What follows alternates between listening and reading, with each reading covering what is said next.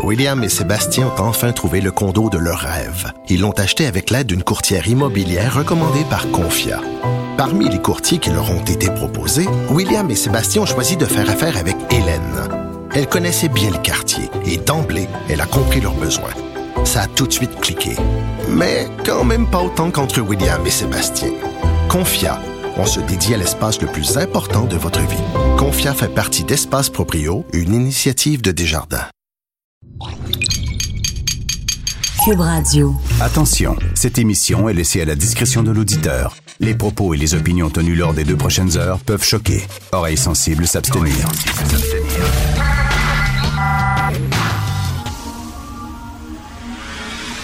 Martino.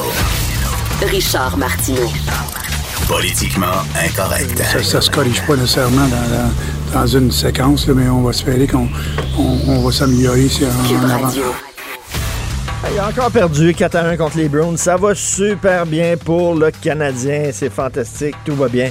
Merci d'écouter Cube Radio et Politiquement Incorrect. Je vous avoue ce matin que j'ai un peu le cœur dans l'eau. Je suis en deuil. J'ai eu un sacré choc hier. Chrissy Blatchford, qui est une chroniqueuse du National Post, qui est décédée d'un cancer fulgurant. Elle a été diagnostiquée en octobre dernier. Cinq mois plus tard, c'est fini à 68 ans. Christy Blatchford, c'était, my God, c'était la meilleure chroniqueuse. euh, tout sexe confondu. Hein, C'était la, la- meilleure des gars, la meilleure des filles euh, dans le National Post. Elle était, comme on dit en anglais, fearless. Elle avait peur de personne. Elle ne pliait les genoux devant aucun lobby. Euh, c'est quelqu'un qui pourfendait la rectitude politique, euh, euh, qui se foutait totalement des gens, qui la traitaient de tous les noms d'extrême droite et tout ça. Elle était debout. Elle était vraiment une femme formidable et elle a écrit aussi un livre passionnant sur certains procès parce qu'elle a, couvert aussi beaucoup de procès. Elle était brillante, elle était vraiment brillante, courageuse, drôle en plus, une plume extraordinaire. Sa voix va nous manquer énormément, tout comme la voix de Christopher Hitchens qui me manque beaucoup, qui est mort aussi euh, de- depuis quelques années. Donc Christy Blatchford euh, du, euh, National Post. Si vous pouvez aller sur Internet lire des anciens textes qu'elle a écrits, c'était vraiment un modèle de femme. Donc, je pense que c'est une mauvaise journée pour tous les chroniqueurs. Vous avez, vu, vous avez vu le président du Sénégal, parce que Justin Tintin, euh, Tintin est en Afrique, là, en train de cruiser les Africains parce qu'on a besoin de leur appui pour avoir un siège sur le Conseil de sécurité. On s'est foutu des Africains pendant des années, puis on a dit, oh, tabarnouche, on a besoin de leur vote, vite, vite, vite, on envoie Tintin. Alors Tintin va là, faire, va danser, puis dit, on vous aime beaucoup, puis euh, vive l'Afrique, puis ah, l'Occident été tellement méchant avec les Africains, blablabla. Bla, bla, bla, bla. Il va aller parler. Et là, le, le président du Sénégal, qui a reçu euh, Justin Trudeau, puis là, il leur a dit, vous savez, euh, nous autres, c'est interdit l'homosexualité, mais c'est pas parce qu'on est homophobe. Ça, c'est drôle. On interdit l'homosexualité, mais c'est pas parce qu'on est homophobe. Non, non, non. Il dit absolument pas, mais ça, ça fait partie de notre culture. Hein. C'est, dans, dans notre culture. faut vous respecter notre culture, M. Trudeau, là, quand même. Là. Vous pouvez pas arriver à nous imposer vos valeurs. Nous autres, au Sénégal, dans notre culture, l'homosexualité, c'est pas vraiment accepté, dit le président du Sénégal. Et là, il y a un texte dans le journal de Montréal là-dessus, un texte de l'agence France Presse en page 4, et je vous lis la fin. La fin de ce texte-là qui est très intéressante. La loi sénégalaise punit d'une peine d'un à cinq ans d'emprisonnement les actes homosexuels. T'es gay au Sénégal, tu risques un à cinq ans d'emprisonnement. Le code pénal parle d'actes impudiques ou contre nature avec un individu de son sexe. Plus de la moitié des pays d'Afrique subsaharienne, 28 sur 49, disposent de législation interdisant ou réprimant l'homosexualité et c'est parfois passible de la peine de mort. Le Sénégal est un pays ultra majoritairement musulman, pratiquant un islam réputé pour sa tolérance religieuse, l'homosexualité y est largement tabou. Voilà. Alors, 28 pays sur 49 qui disposent de législation condamnant l'homosexualité. Est-ce que vous entendez la gauche gueuler contre ça? Est-ce que vous entendez la gauche dire Hey, c'est des pays musulmans, puis dans les pays musulmans, on réprime l'homosexualité, c'est épouvantable? Il parle pas de ça. Il en parle jamais. Et je pensais ce matin en lisant ça. Vous savez, l'imam de Brossard qui était dans la mosquée, puis qui disait qu'il faut lapider et tuer les femmes qui, euh, euh, sont adultères et que l'homosexualité est dégueulasse immorale. On, sais, le, le- le chef de police de Longueuil avait fait rencontrer, avait fait une rencontre entre cet imam-là puis les policiers. Puis il y a certaines personnes, dont moi, on a dénoncé ça. Résultat, on s'est fait tomber dessus par la gauche parce que le problème, c'est pas l'imam. Non, non, non. Le problème, c'est à nous autres qui dénonçaient l'imam. C'est nous autres qui on était intolérants. Bref, cet imam-là, là, au moment où on se parle, il continue à prêcher dans sa mosquée. On dit, il est là, là. Et tous les jours, c'est ça qu'il prêche, lui-là, là. Imaginez s'il y avait un curé dans une église catholique au Québec, n'importe où, même au plus profond du profond du Québec, qui tous les dimanches, en chair, disait que l'homosexualité, ça pas... Les Lepage de ce monde, les Patrick Lagacé de ce monde, tous ces gens-là capoteraient colleraient au plafond. Mais cet imam-là, il continue, là. Il y a des centaines de personnes qui vont dans la mosquée, puis c'est le genre de discours qui tient. Faut tuer les femmes adultères. Puis nous autres, on accepte ça. Ah, ben, c'est la religion. Ah, ben, hein? Ben, Il est- d'origine ethnique, on peut rien faire, ça va passer pour raciste. Fait qu'on accepte qu'un gars, dans son temple, dans sa, dans sa mosquée, dise ça. Faut tuer les femmes adultères. Puis complètement contre à l'encontre non seulement de nos valeurs, mais à l'encontre de nos lois. Mais correct. Incroyable quand même. Puis quand tu dénonces ça, c'est toi qui te fais tomber dessus. Intolérant. Alors, 28 pays en Afrique sur 49 qui disent que l'homosexualité, c'est immoral. Parce que ces pays-là sont tous musulmans. Et, mais il faut pas faire de lien. Non, non, non.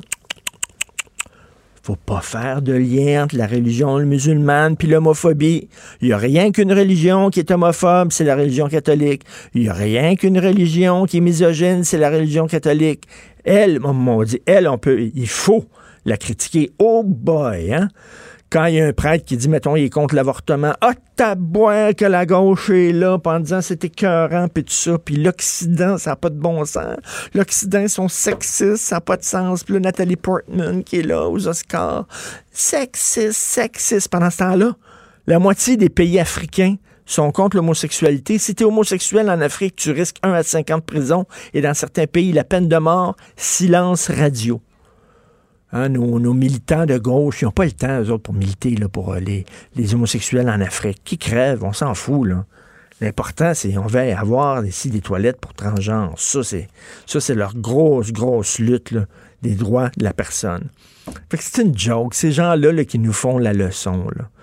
Vous fermez les yeux sur des vraies exactions, vous fermez les yeux sur des vrais crimes contre les droits de la personne, puis vous vous énervez pour des détails, des niaiseries, des stupidités, que la loi française n'est pas assez inclusive ou que ci ou que ça. Alors qu'il y a des choses qui se produisent, mais toujours bien pas pour faire la leçon au président du Sénégal, aux Africains, c'est du colonialisme, ça. Les Blancs, ils n'ont pas de leçon à donner à l'Afrique. Non, non, non, non, non. C'est très correct ce qui se passe au Sénégal. C'est leur culture, voyons donc. Vous écoutez politiquement incorrect.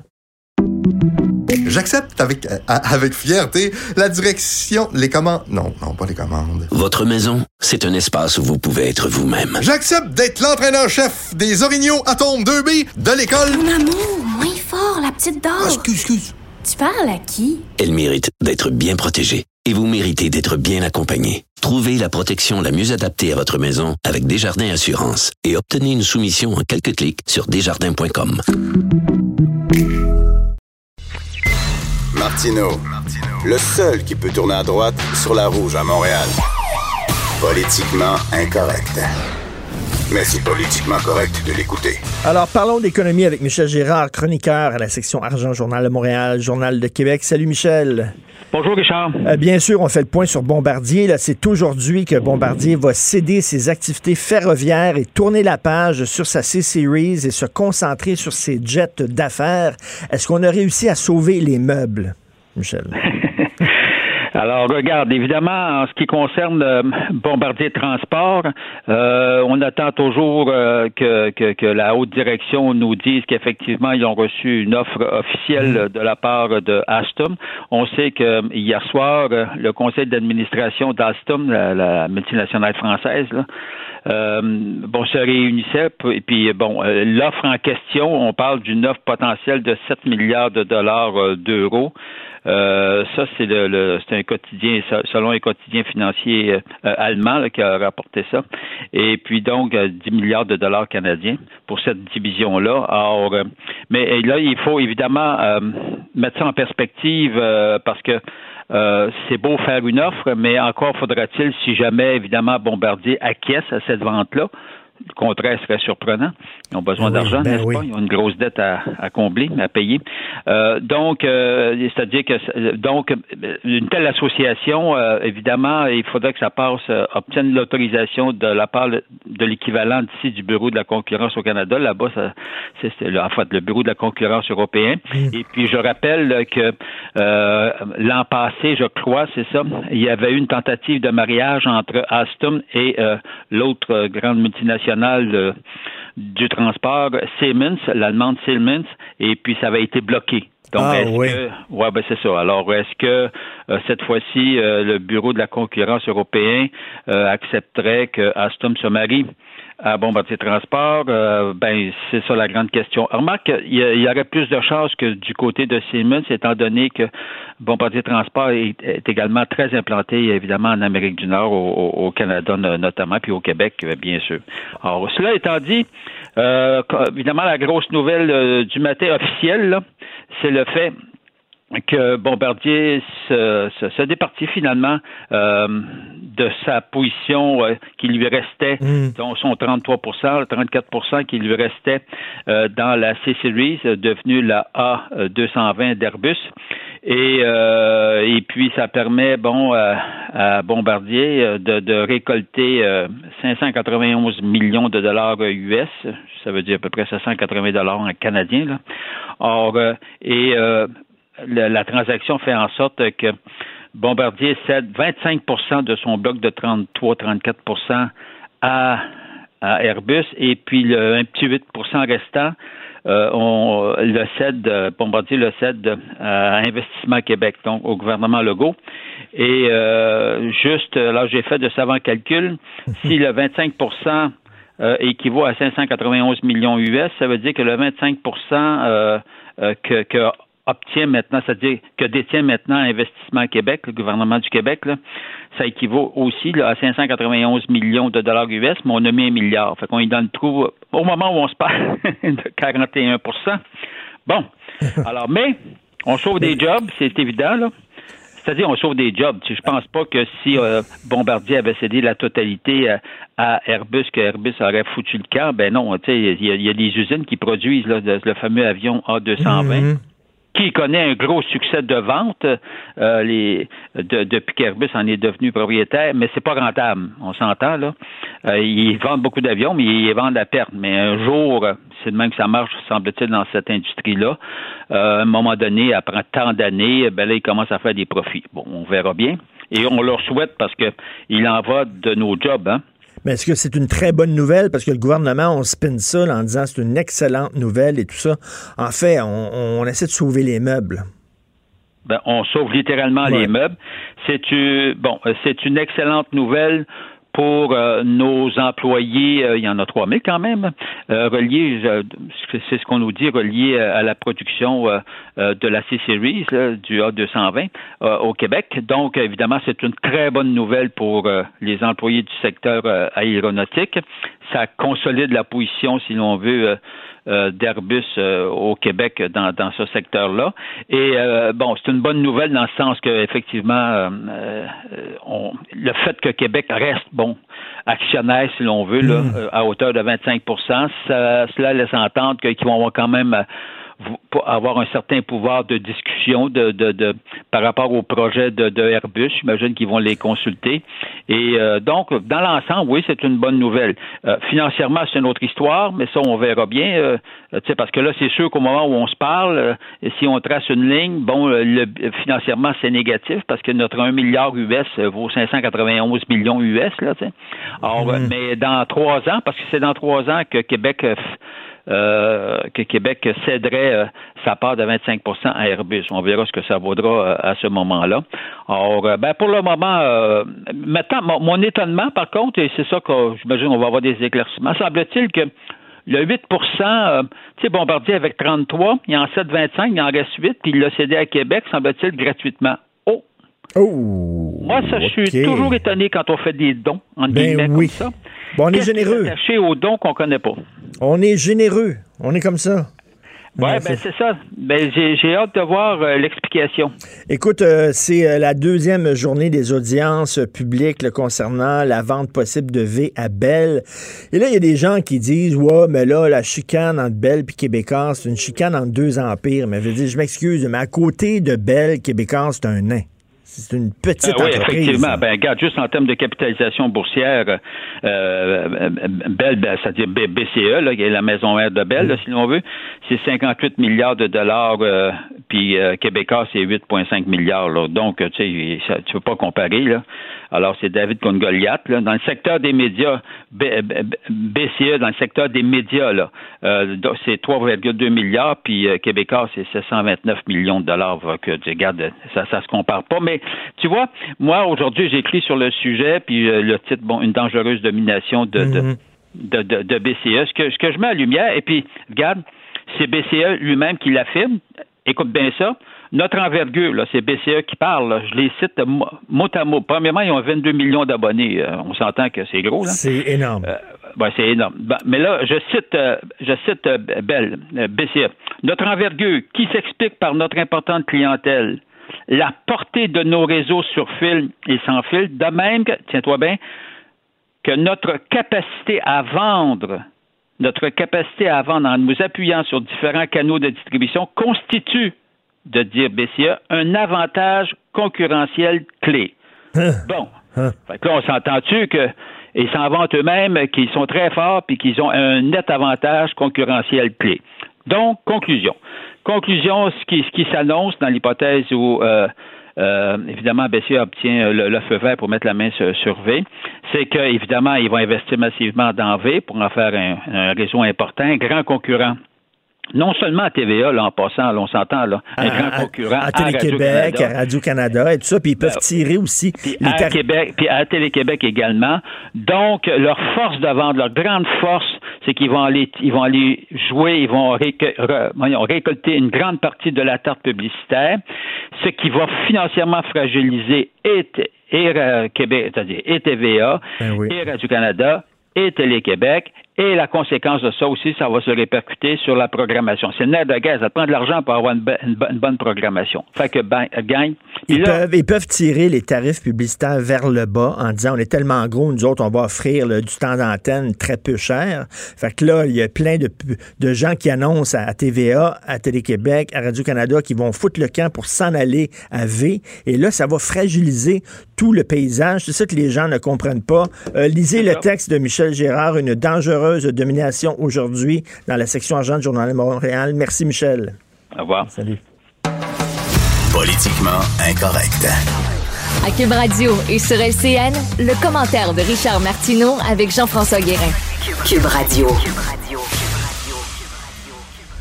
Salut Richard. Salut Jean-François. On revient sur la crise de ce blocus des voies ferrées là, un peu partout à travers le pays. Là. Toi, tu demandes vraiment euh, du leadership de la part de Justin. Ben oui, trouves-tu que ça sent la lasagne un peu? Je trouve que ça commence à sentir la ah, lasagne. On se souvient de ça, la crise d'Oka hein, avec Lasagne qui était masqué face à un soldat de l'armée canadienne. Parce que c'est une crise politique là, qui peut devenir absolument majeure.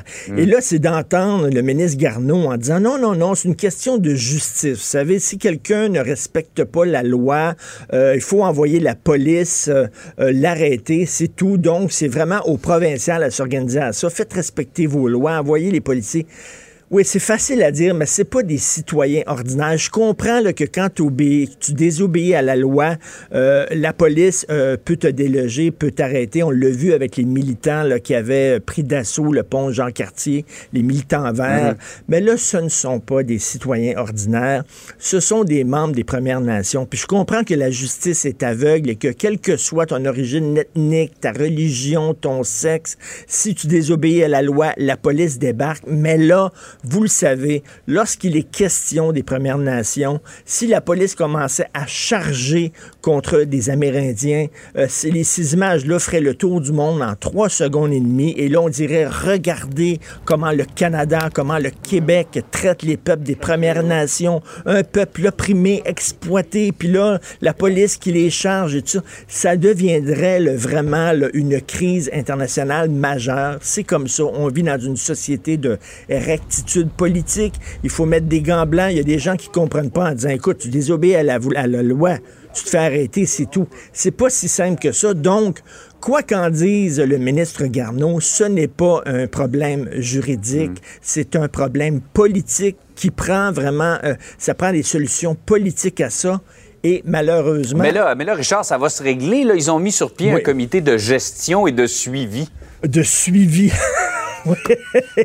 oui, j'ai bien hâte de voir ça, la gestion et le suivi. Ça prendrait un leadership de Justin Trudeau. Malheureusement, il est en train de courtiser les Africains parce qu'il s'est réveillé à la dernière minute en disant, mais mon Dieu, si on veut avoir, nous autres, un siège sur le Conseil de sécurité de l'ONU, faut avoir le vote des Africains. Puis ça fait longtemps qu'on parle pas de l'Afrique. On s'en fout de l'Afrique au Canada. faut aller les voir, faut les courtiser, faut que je me montre la binette là-bas. Alors, Justin Trudeau, il est là-bas, là, il se promène partout un pays d'Afrique pour avoir un, siège au Conseil de sécurité et il n'y a pas de leadership en disant c'est aux provinces à se mêler de ça, je suis désolé, mais tout ce qui est question autochtone, tout ce qui est dossier autochtone, qui est un mhm. dossier éminemment explosif, on le sait, c'est au fédéral à régler ça. Et ça pose, euh, Jean-François, tout ça, ça pose la question, est-ce qu'on va pouvoir, à un moment donné, au Canada, avoir des gros projets de développement de gazoduc ou quoi que ce soit? On dirait que toujours soit des militants écolos, soit des militants des Premières Nations qui bloquent ces projets-là. Est-ce qu'on va être condamné tout le temps à avoir des projets bloqués, les bâtons dans les roues, puis des histoires comme ça? Ça pose une sacrée bonne question pour le développement économique du Canada. Mais bref, c'est à Justin Trudeau là, de régler. Est-ce qu'il faudrait qu'il revienne d'Afrique? Et euh, je ne sais pas, on verra. mais comme tu dis, il y a un comité de suivi comité de suivi. Ouais. C'est ça, ça c'est comme les tables de concertation. hein? Oh, c'est comme ça. des solutions souvent pour acheter du temps un peu. Exactement, acheter du temps, le temps qu'ils reviennent d'Afrique. Hey, autre dossier, Richard, la loi 40 qui a été adoptée sur le baillon en fin de semaine, c'est réglé, j'allais dire oui et non, parce que ça, revient constamment sur le, tapis depuis quelques jours. Là, il n'y aura pas seulement, le gouvernement n'aura pas seulement que les centrales syndicales contre lui et que les anciens membres des commissions scolaires contre lui. Là, il va avoir les municipalités. Pourquoi? Parce que euh, il y a un petit amendement qui a été passé, un amendement de 7-8 pages qui a été passé à dernière minute, vraiment à minuit moins 5, avant qu'on adopte euh, la loi 40 sur le baillon, qui oblige les municipalités à céder des terrains aux centres de services. Les centres de services, ce sont les nouvelles commissions scolaires. Donc, si un centre de service a besoin d'un terrain pour construire une école, les municipalités vont être obligées de céder des terrains à zéro sous, de les donner gratuitement. Et là, les villes ont l'impression de s'en être fait passer une petite vite parce que tout ça, ça a été déposé à la dernière minute. Faut dire à la défense du gouvernement que ça fait longtemps que ça traîne ces affaires-là. Ça fait longtemps que les commissions scolaires demandaient des terrains pour des écoles, puis que les municipalités laissaient traîner ça, ou alors leur accordaient des terrains qui avaient aucune valeur, qui étaient sous des pylônes électriques, qui étaient mm. euh, super loin de, de la ville et tout ça.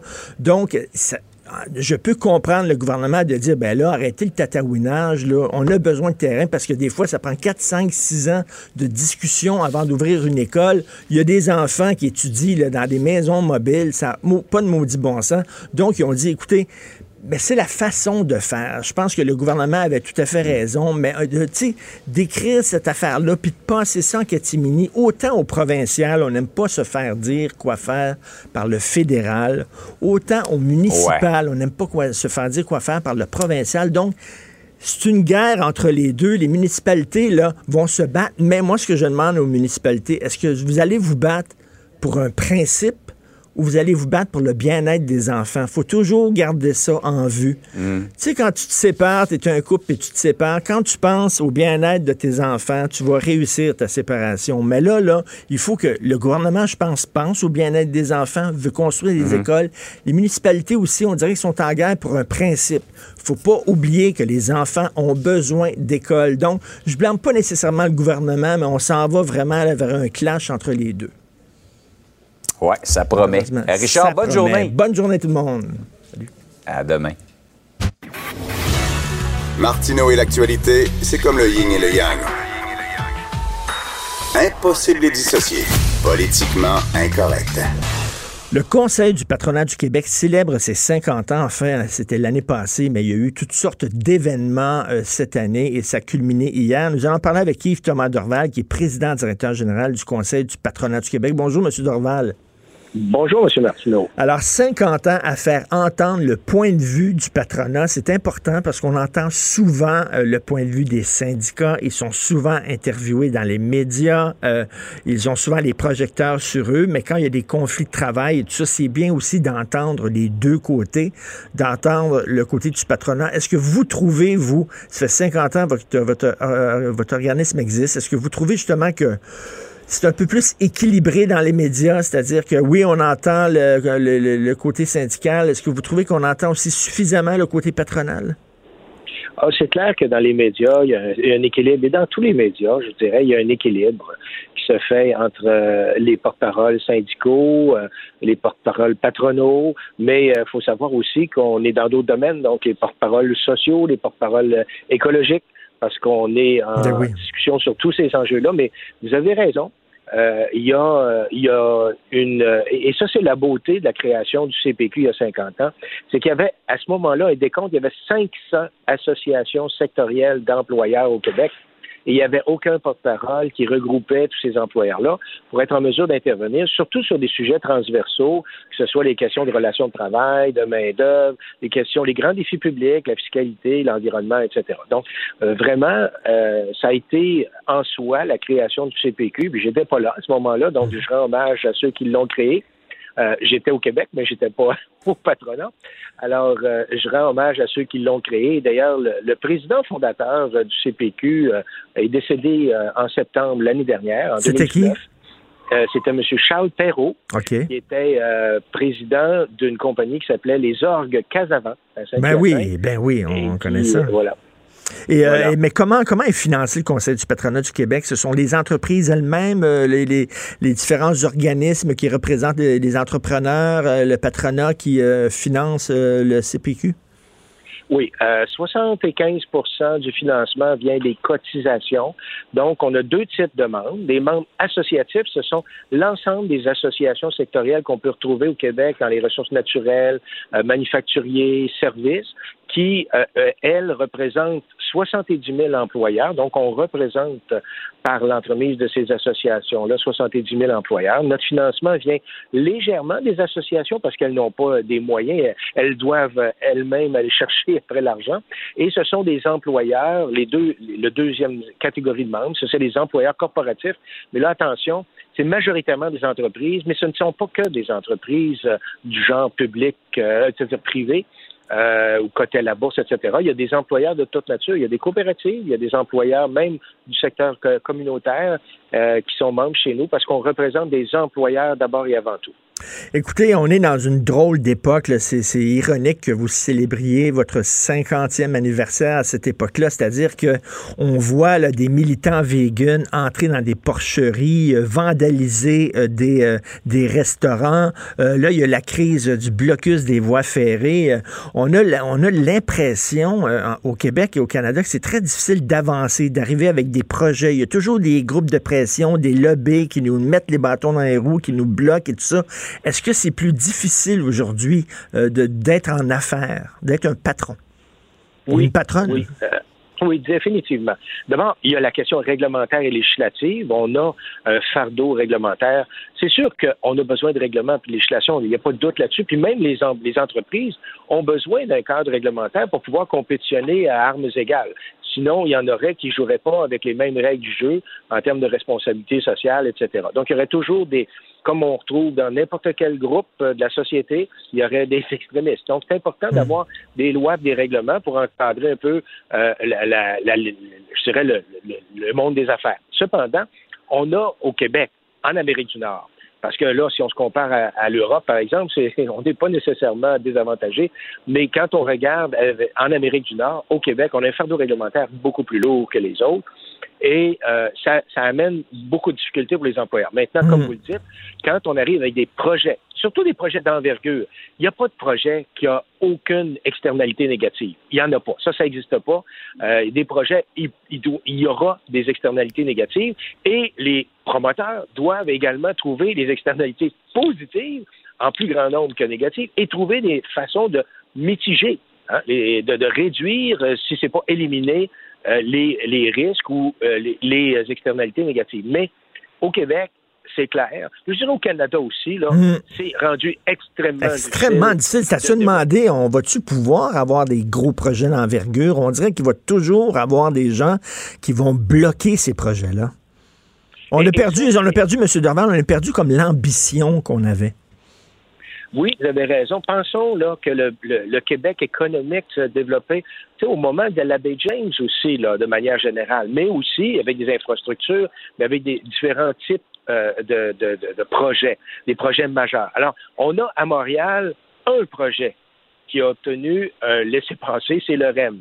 Alors, euh, merci quand même, parce que hmm. même s'il y a des insatisfaits, on n'est pas tous euh, pas tout le monde sont d'accord avec tout ce qui entoure le REM, mais au moins, on a eu un projet où là, le gouvernement a dit, écoutez, si on veut y arriver, là, ça n'a pas d'allure. La semaine dernière, euh, puis il y a deux semaines, M. Martineau, je suis intervenu parce que je fais un lien avec le REM.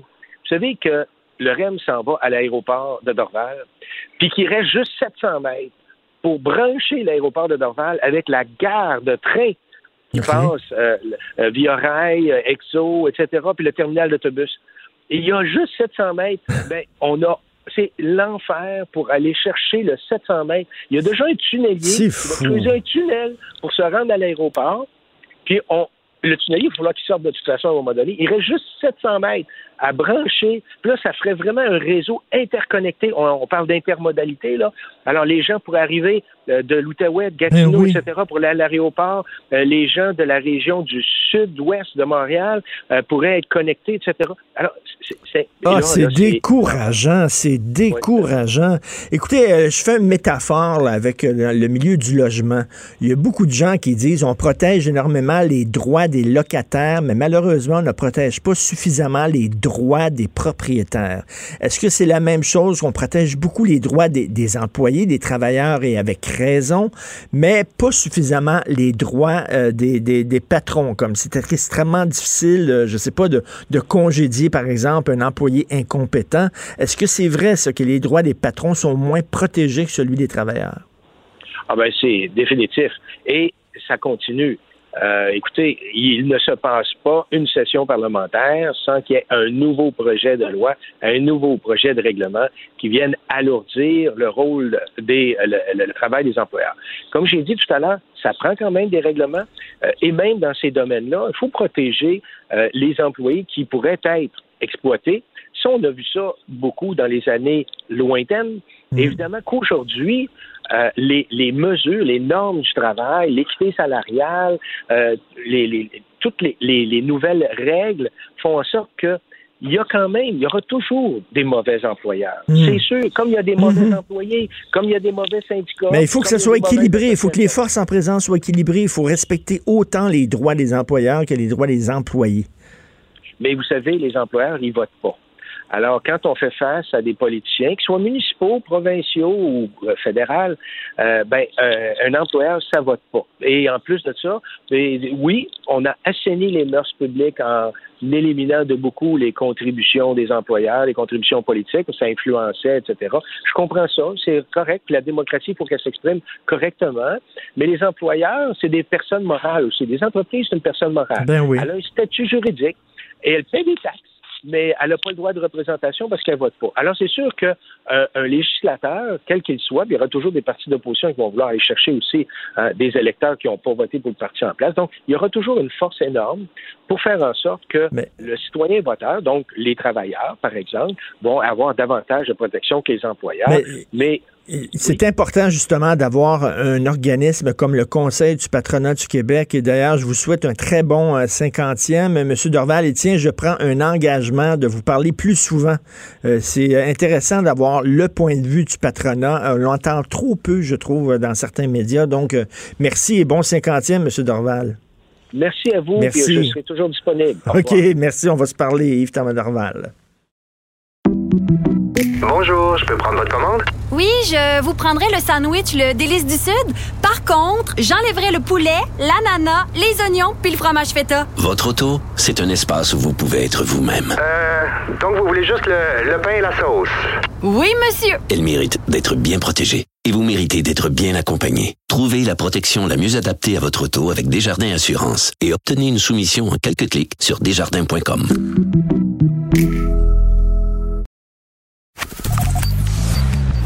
Richard Martineau. Politiquement incorrect. Cube Radio. Gilles Proulx. Le où, quand, comment, qui, pourquoi ne s'applique pas sa ricanade? Parle, parle, parle, genre, genre, genre. Gilles Proulx. C'est ça qu'il manque tellement en matière de journalisme et d'information. Voici le commentaire de Gilles Proulx. Et Gilles, ce qui se passe présentement là, avec le blocus des voies ferrées, ça doit vous rappeler des souvenirs parce que vous, vous aviez joué un rôle important lors de la crise d'Oka. Vous avez suivi ça de jour en jour, d'heure en heure. Oui, vous pouvez le dire. Je m'étais attiré, évidemment, euh, les colibets de tout le monde, puis je me suis fait accuser de tous les mots de raciste, alors que je m'en prenais à une pègre, à des voyous qui, somme toute, ne représentaient pas l'ensemble de cette communauté mohawk, des Iroquois, des Agniers, comme les Français les appelaient. Et euh, tout ça pour euh, dire qu'il y avait à cette époque une revendication territoriale où la ville avait fait preuve d'un appétit un petit peu euh, débordant. Mais c'est toujours pas réglé parce qu'on aime beaucoup avec les Mohawks parler, parler, parler et invoquer le dialogue, genre, genre, genre, dialogue, dialogue, palabre et palabre, et trouvez-moi donc un dialogue qui, avec eux, a abouti. Alors là, on le voit aujourd'hui, c'est une, un autre problème de solidarité, solidarité hypocrite, solidarité mon œil, solidarité, encore une fois, pour grimper dans leur chaise haute et insulter le Québec et encore une fois montrer aussi que le petit Québec a peur dès qu'on sort le drapeau rouge. Et pendant ce temps-là, vous avez Trudeau qui préfère jouer du bongo, du tam-tam en Afrique, lui qui a été le gars qui était à l'écoute des communautés amérindiennes Ben oui. et tout ce qu'il y avait de minoritaires broyards, les femmes broyardes, les, homosexuels et tout ce qu'il y a, puis la communauté de ci, puis la communauté de ça, dont les Amérindiens. Alors, il devrait être ici pour porter une attention. Tout ce qu'il fait, c'est qu'il envoie un communiqué pour dire le dialogue, le dialogue. Mais encore une fois, je lance le défi, trouvez-moi un dialogue qui, avec eux, les Mohawks en particulier, Mais- abouti. Et Gilles, Gilles, vois Gilles, Gilles, là, on devrait pas dialoguer avec des délinquants puis des gens qui ne respectent pas la loi. La loi, elle est aveugle. hein. La, la justice, là, elle est aveugle. Que tu sois une femme, un homme, un transgenre, un catholique, un musulman, un autochtone, un de souche, tu dois respecter la loi. Puis si tu ne respectes pas, la police a le droit de t'arrêter. Mais dans le cas des Amérindiens, ah, c'est plus compliqué. Alors, essaye-toi, toi, avec un groupe quelconque pour faire ce que eux font. Tu ne dureras pas 15 minutes. Et la loi, comme tu dis, elle est froide. La loi est sans sentiment. La loi doit s'appliquer. Bon, on le voit, on a la trouille, la police ontarienne a la trouble. Legault a peur aussi d'envoyer la SQ, mais il a raison quand il met sur le nez de Garneau, qui est le premier ministre en attendant que l'autre revienne d'Afrique, lui qui est allé en orbite lunaire et y rester dans la Lune, de venir nous dire c'est à Québec de régler les problèmes de Chieli. Or, ce n'est pas vrai. On est sur un territoire fédéral. Ben oui. On est sur une voie ferrée qui relève à Trudeau et Ottawa. Alors, c'est une insulte, c'est de l'hypocrisie, c'est un renvoyage de balles, encore une fois. Et on regarde le dialogue. Moi, c'est quand je trouve le dialogue, puis le dialogue, puis il va pas loin, puis ça fait 100 ans que ça dure. Maurice Duplessis a été le seul. Quand on a inauguré le pont Mercier, de prendre le pouvoir, euh, on venait à peine de l'inaugurer. Les Mohawks avaient bloqué le pont Mercier flambant neuf. Il leur avait dit déposer parce qu'il y avait des armes. Déposer les armes et on va négocier. Ils ont il leur rejoint un tour. Ils ont déposé les armes, puis qu'est-ce qu'il a fait? Ils ont rentré en tôle. Tout simplement. Mais il n'y a pas d'autre moyen de prendre les grands moyens pour dire on n'endure pas de l'obstruction sur un système économique comme justement un réseau ferroviaire et toute l'économie qui est rattachée à ça. Alors, on joue dur. Oui, mais il va y avoir des Nations Unies. On se fout des Nations Unies. Vous viendrez avec votre délégation de gens qui sont partiaux, comme on l'a vu récemment. Vous allez venir voir au Québec les milliards qu'on leur donne, qui ne se rendent pas, mais qui restent à la tête des communautés. Vous viendrez voir aussi tous les moyens qu'on leur donne pour s'épanouir et devenir des citoyens supérieurs à nous autres. Je veux bien croire a des droits ancestraux. Je veux bien croire qu'on leur a volé le territoire, Mhm. ce qui n'est pas notre cas, nous, les descendants de la Nouvelle-France, puisque nous étions alliés avec toutes les nations amérindiennes, ce que la niaiseuse de Montréal a jamais compris là-dedans, justement, et que nous avons tenu 200 ans de temps, c'est grâce à nos alliances, sauf avec les Agnés, les Iroquois, pas ceux de Kanawake, parce qu'ils avaient été récupérés par les Jésuites, ils étaient devenus chrétiens et francophones, ils sont devenus anglais à la conquête et devenir des francophobes. Et euh, là, vous le savez, hein, parce que si jamais la police, la SQ charge dans le tas, les images vont faire le tour du monde. Regardez comment au Canada on traite les Autochtones, ça n'a pas de bon sens, les pauvres Premières Nations, puis là, ça va être très mauvais pour l'image du Québec. On va avoir l'air d'une gang euh, de- de- d'épouvantables d'exploiteurs, les Canadiens aussi. Il faut, prendre ça en considération. Veut, veut pas, ça devient une situation politique. Oui, mais tu l'as dit tout à l'heure, la loi, est froide. Moi, j'étais en Belgique quand à la veille de la crise amérindienne de 90, puis les Belges, vous malmenez vos Indiens? Oui, oui, on leur donnait qu'un milliard trois dans le temps. Avez bien raison, les malmènent. Mais on se fout de l'ONU, mais on invite l'ONU ici à faire un équilibre, à les inviter à comprendre ce que on leur offre. Par culpabilisation, peut-être, parce qu'ils ont été spoliés, je veux bien, par les Anglais. Ils ont été spoliés, pas par nous autres. Nous autres, la preuve, vous lirez le livre, l'histoire qu'on vous a volée. Et vous comprendrez qu'au lendemain de la conquête, la première chose, c'est de nous séparer, nous autres, des tribus ou des nations amérindiennes, parce que nous étions des alliés et ça faisait peur. La preuve, c'est Pontiac, 12 ans après Pontiac. Comment se fait qu'on n'en a pas Pontiac au lieu de donner un nom euh, Mohawk à une rue de Montréal avec notre maudite niaiseuse de mairesse quétaine qui connaît rien à son histoire, qui est une vendue culturellement, une acculturée. Comment ça se fait qu'on n'a pas donné justement un hommage à un Huron ou à Pontiac? Pourquoi? Parce qu'il voulait rétablir l'État franco-indien. Et ce qui est dommage là-dedans, là, c'est que plus ça traîne, plus que ça niaise, là, à un moment donné, ça envenime la situation. On se souvient à Oka, il y a des gens qui lançaient des roches là, aux Indiens, puis qui les traitaient de tout et non, puis là, il y avait une gang de, effectivement, qui avait l'air d'une gang de racistes. C'est que euh, tout ce qui traîne se. Il va falloir régler ça rapidement, là, avant que les gens, les gens s'énervent. Mais va falloir, mon cher Richard, c'est un analgésique. Ah, va falloir, va falloir, puis attendez. Là, attendez, c'est un analgésique. Alors, c'est la même maudite chose. Va falloir, va falloir s'asseoir, va falloir s'asseoir. Puis tout le monde, c'est rien que ça qu'ils ont comme vocabulaire pour couper la conversation. Va falloir. Jean Chrétien, en 72, avait dit, il était ministre des Indiens, justement, des Affaires indiennes, il faudrait municipalité, municipaliser les réserves. On a reculé. C'est une alternative intéressante. En tout cas, il faut revoir la loi sur les Indiens.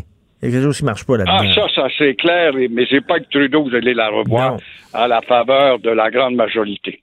Écoutez, aujourd'hui, c'est la journée mondiale de la radio. Donc, je rappelle aux gens que vous avez un balado ici qu'on peut écouter, justement, euh, où vous parlez de l'histoire de la radio. Oui, la radio qui est née, en tout cas au Québec en 1918, en novembre, avec HWA, qui est devenu CFCF, qui existe encore. 600 au cadran AM, qui veut dire Canada Finest, Canada First. Et ça a été la première euh, au Canada. Dans le fond, on avait été précédé par KDKA, une station de Westinghouse aux États-Unis, mais en 1918, elle ne fait que des expériences, se tait, alors que XWA devient la radio régulière.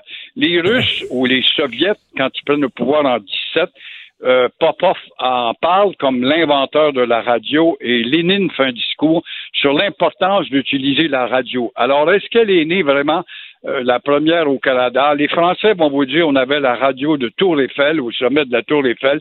Nous avions déjà une antenne. Il y a un débat là-dessus. Mais tout ça, cette radio embryonnaire, au début, qui est hautement culturelle, va aboutir dans les années 30 Hein? Et je demande justement aux gens, je conseille aux gens d'écouter votre balado. Puis d'ailleurs, quand vous, vous couvriez la, la, la crise d'Oka, vous étiez là-bas, je pense. Hein? Vous étiez vraiment pas dans votre Oui. studio, vous étiez au front. Ça, c'était aussi un moment de radio incroyable. C'était très controversé. est-ce que, est-ce que vous étiez, j'imagine ça, j'ai-tu rêvé ça? Est-ce que vous étiez comme debout sur un camion avec un micro dans les mains, quoi?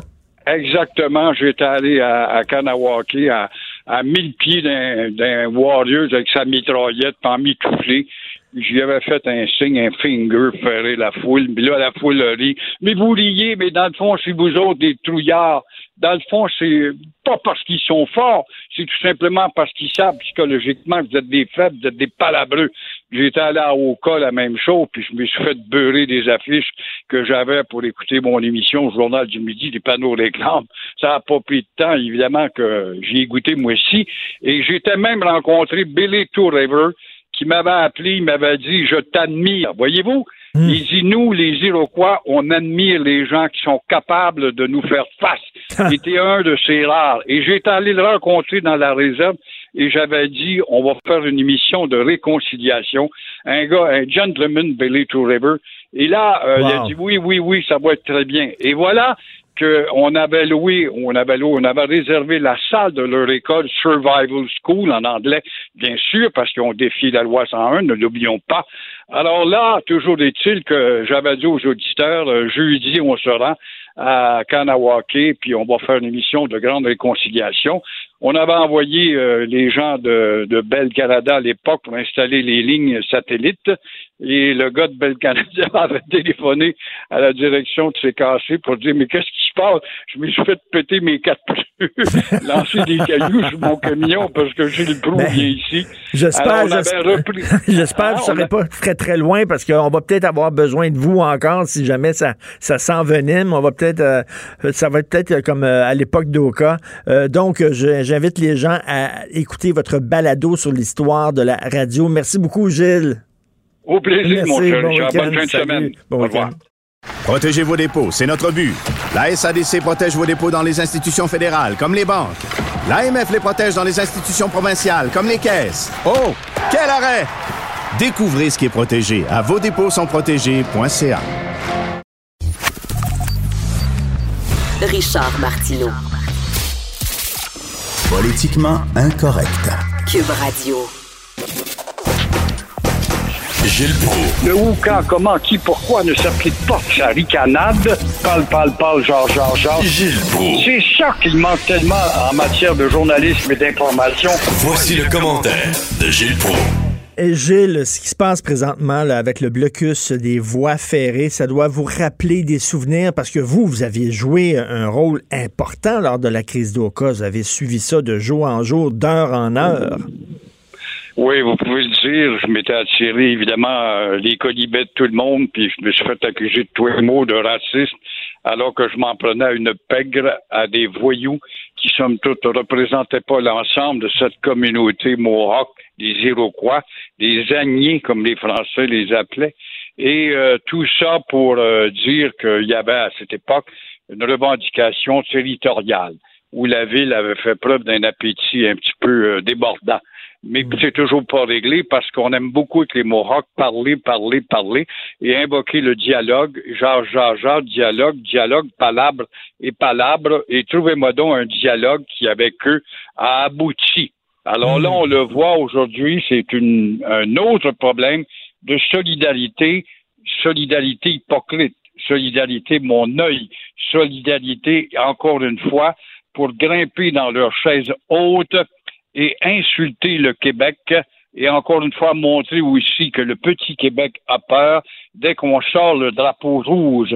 Et pendant ce temps-là, vous avez Trudeau qui préfère jouer du bongo, du tam-tam en Afrique, lui qui a été le gars qui était à l'écoute des communautés amérindiennes Ben et tout ce qu'il y avait de minoritaires broyards, les femmes broyardes, les, homosexuels et tout ce qu'il y a, puis la communauté de ci, puis la communauté de ça, dont les Amérindiens. Alors, il devrait être ici pour porter une attention. Tout ce qu'il fait, c'est qu'il envoie un communiqué pour dire le dialogue, le dialogue. Mais encore une fois, je lance le défi, trouvez-moi un dialogue qui, avec eux, les Mohawks en particulier, a Mais- abouti. Et Gilles, Gilles, vois Gilles, Gilles, là, on devrait pas dialoguer avec des délinquants puis des gens qui ne respectent pas la loi. La loi, elle est aveugle. hein. La, la justice, là, elle est aveugle. Que tu sois une femme, un homme, un transgenre, un catholique, un musulman, un autochtone, un de souche, tu dois respecter la loi. Puis si tu ne respectes pas, la police a le droit de t'arrêter. Mais dans le cas des Amérindiens, ah, c'est plus compliqué. Alors, essaye-toi, toi, avec un groupe quelconque pour faire ce que eux font. Tu ne dureras pas 15 minutes. Et la loi, comme tu dis, elle est froide. La loi est sans sentiment. La loi doit s'appliquer. Bon, on le voit, on a la trouille, la police ontarienne a la trouble. Legault a peur aussi d'envoyer la SQ, mais il a raison quand il met sur le nez de Garneau, qui est le premier ministre en attendant que l'autre revienne d'Afrique, lui qui est allé en orbite lunaire et y rester dans la Lune, de venir nous dire c'est à Québec de régler les problèmes de Chieli. Or, ce n'est pas vrai. On est sur un territoire fédéral. On est sur une voie ferrée qui relève à Trudeau et Ottawa. Alors, c'est une insulte, c'est de l'hypocrisie, c'est un renvoyage de balles, encore une fois. Et on regarde le dialogue. Moi, c'est quand je trouve le dialogue, puis le dialogue, puis il va falloir, puis ça fait euh, 100 ans que ça dure. Maurice Duplessis a été le seul. Quand on a inauguré le pont Mercier, il de prendre le pouvoir, euh, on venait à peine de l'inaugurer. Les Mohawks avaient bloqué le pont Mercier flambant neuf. Il leur avait dit déposer parce qu'il y avait des armes. Déposer les armes et on va négocier. Ils ont il leur a rejoint un tour. Ils ont déposé les armes, puis qu'est-ce qu'il a fait? Ils ont rentré en tôle. Tout simplement. Mais il n'y a pas d'autre moyen de prendre les grands moyens pour dire on n'endure pas de l'obstruction. C'est un système mais- euh, économique comme euh, justement un réseau ferroviaire et toute l'économie qui est rattachée à ça. Alors, on joue dur. Oui, mais il va y avoir des Nations Unies. On se fout des Nations Unies. Vous viendrez avec votre délégation de gens qui sont partiaux, comme on l'a vu récemment. Vous allez venir voir au Québec les milliards qu'on leur donne, qui ne se rendent pas, mais qui restent à la tête des communautés. Vous viendrez voir aussi tous les moyens qu'on leur donne pour s'épanouir et devenir des citoyens supérieurs à nous autres. Je veux bien croire qu'il y a des droits ancestraux. Je veux bien croire qu'on leur a volé le territoire, ce qui n'est pas notre cas, nous, les descendants de la Nouvelle-France, puisque nous étions alliés avec toutes les nations amérindiennes, ce que la niaiseuse de Montréal a jamais compris là-dedans, justement, et que nous avons tenu 200 ans de temps, c'est grâce à nos alliances, sauf avec euh, les Agniers, les Iroquois, pas ceux de Kanawake, parce qu'ils avaient été récupérés par les Jésuites, ils étaient devenus chrétiens et francophones, ils sont devenus anglais à la conquête et devenir des francophobes. Et euh, là, vous le savez, hein, parce que si jamais la police, la SQ charge dans le tas, les images vont faire le tour du monde. Regardez comment au Canada on traite les Autochtones, ça n'a pas de bon sens, les pauvres Premières Nations, puis là, ça va être très mauvais pour l'image du Québec. On va avoir l'air d'une gang euh, de- de- d'épouvantables d'exploiteurs, les Canadiens aussi. Il faut, prendre ça en considération. Veut, veut pas, ça devient une situation politique. Oui, mais tu l'as dit tout à l'heure, la loi, est froide. Moi, j'étais en Belgique quand la, à la veille de la crise amérindienne de 90, puis les Belges, vous malmenez vos Indiens? Oui, oui, on leur donnait qu'un milliard trois dans le temps. Avez bien raison, on les malmène. Mais euh, on se fout de l'ONU, mais on invite l'ONU ici à faire un équilibre, à les inviter à comprendre ce que on leur offre. Par culpabilisation, peut-être, parce qu'ils ont été spoliés, je veux bien par les Anglais, ils ont été spoliés, pas par nous autres. Nous autres, puis la preuve, vous lirez le livre, l'histoire qu'on vous a volée. Et vous comprendrez qu'au lendemain de la conquête, la première chose, c'est de nous séparer, nous autres, des tribus ou des nations amérindiennes, parce que nous étions des alliés et ça faisait peur. La preuve, c'est Pontiac, 12 ans après Pontiac. Comment se fait qu'on n'en a pas Pontiac au lieu de donner un nom euh, Mohawk à une rue de Montréal avec notre maudite niaiseuse de mairesse quétaine qui connaît rien à son histoire, qui est une vendue culturellement, une acculturée. Comment ça se fait qu'on n'a pas donné justement un hommage à un Huron ou à Pontiac? Pourquoi? Parce qu'il voulait rétablir l'État franco-indien. Et ce qui est dommage là-dedans, là, c'est que plus ça traîne, plus que ça niaise, là, à un moment donné, ça envenime la situation. On se souvient à Oka, il y a des gens qui lançaient des roches là, aux Indiens, puis qui les traitaient de tout et non, puis là, il y avait une gang de, effectivement, qui avait l'air d'une gang de racistes. C'est que euh, tout ce qui traîne se Il va falloir régler ça rapidement, là, avant que les gens, les gens s'énervent. Mais va falloir, mon cher Richard, c'est un analgésique. Ah, va falloir, va falloir, pas attendez. Attendez, c'est un analgésique. Alors, c'est la même mot du show. Va falloir, va falloir s'asseoir, va falloir s'asseoir. Puis tout le monde, c'est rien que ça qu'ils ont comme vocabulaire pour couper la conversation. Va falloir. Euh, Jean Chrétien, en 72, avait dit, il était ministre des Indiens, justement, des Affaires indiennes. Il faudrait municipalité, municipaliser les réserves. On a reculé. C'est une alternative intéressante. En tout cas, il faut revoir la loi sur les Indiens. Il y a quelque chose qui ne marche pas là-dedans. Ah, ça, ça, c'est clair, mais c'est pas avec Trudeau que vous allez la revoir à la faveur de la grande majorité. Écoutez, aujourd'hui, c'est la journée mondiale de la radio. Donc, je rappelle aux gens que vous avez un balado ici qu'on peut écouter, justement, euh, où vous parlez de l'histoire de la radio. Oui, la radio qui est née, en tout cas au Québec en 1918, en novembre, avec HWA, qui est devenue CFCF, qui existe encore. 600 cadrans AM, qui veut dire Canada Finest, Canada First. Et ça a été la première euh, au Canada. Dans le fond, on avait été précédé par KDKA, une station de Westinghouse aux États-Unis, mais en 1918, elle ne fait que des expériences, se tait, alors que XWA devient la radio régulière.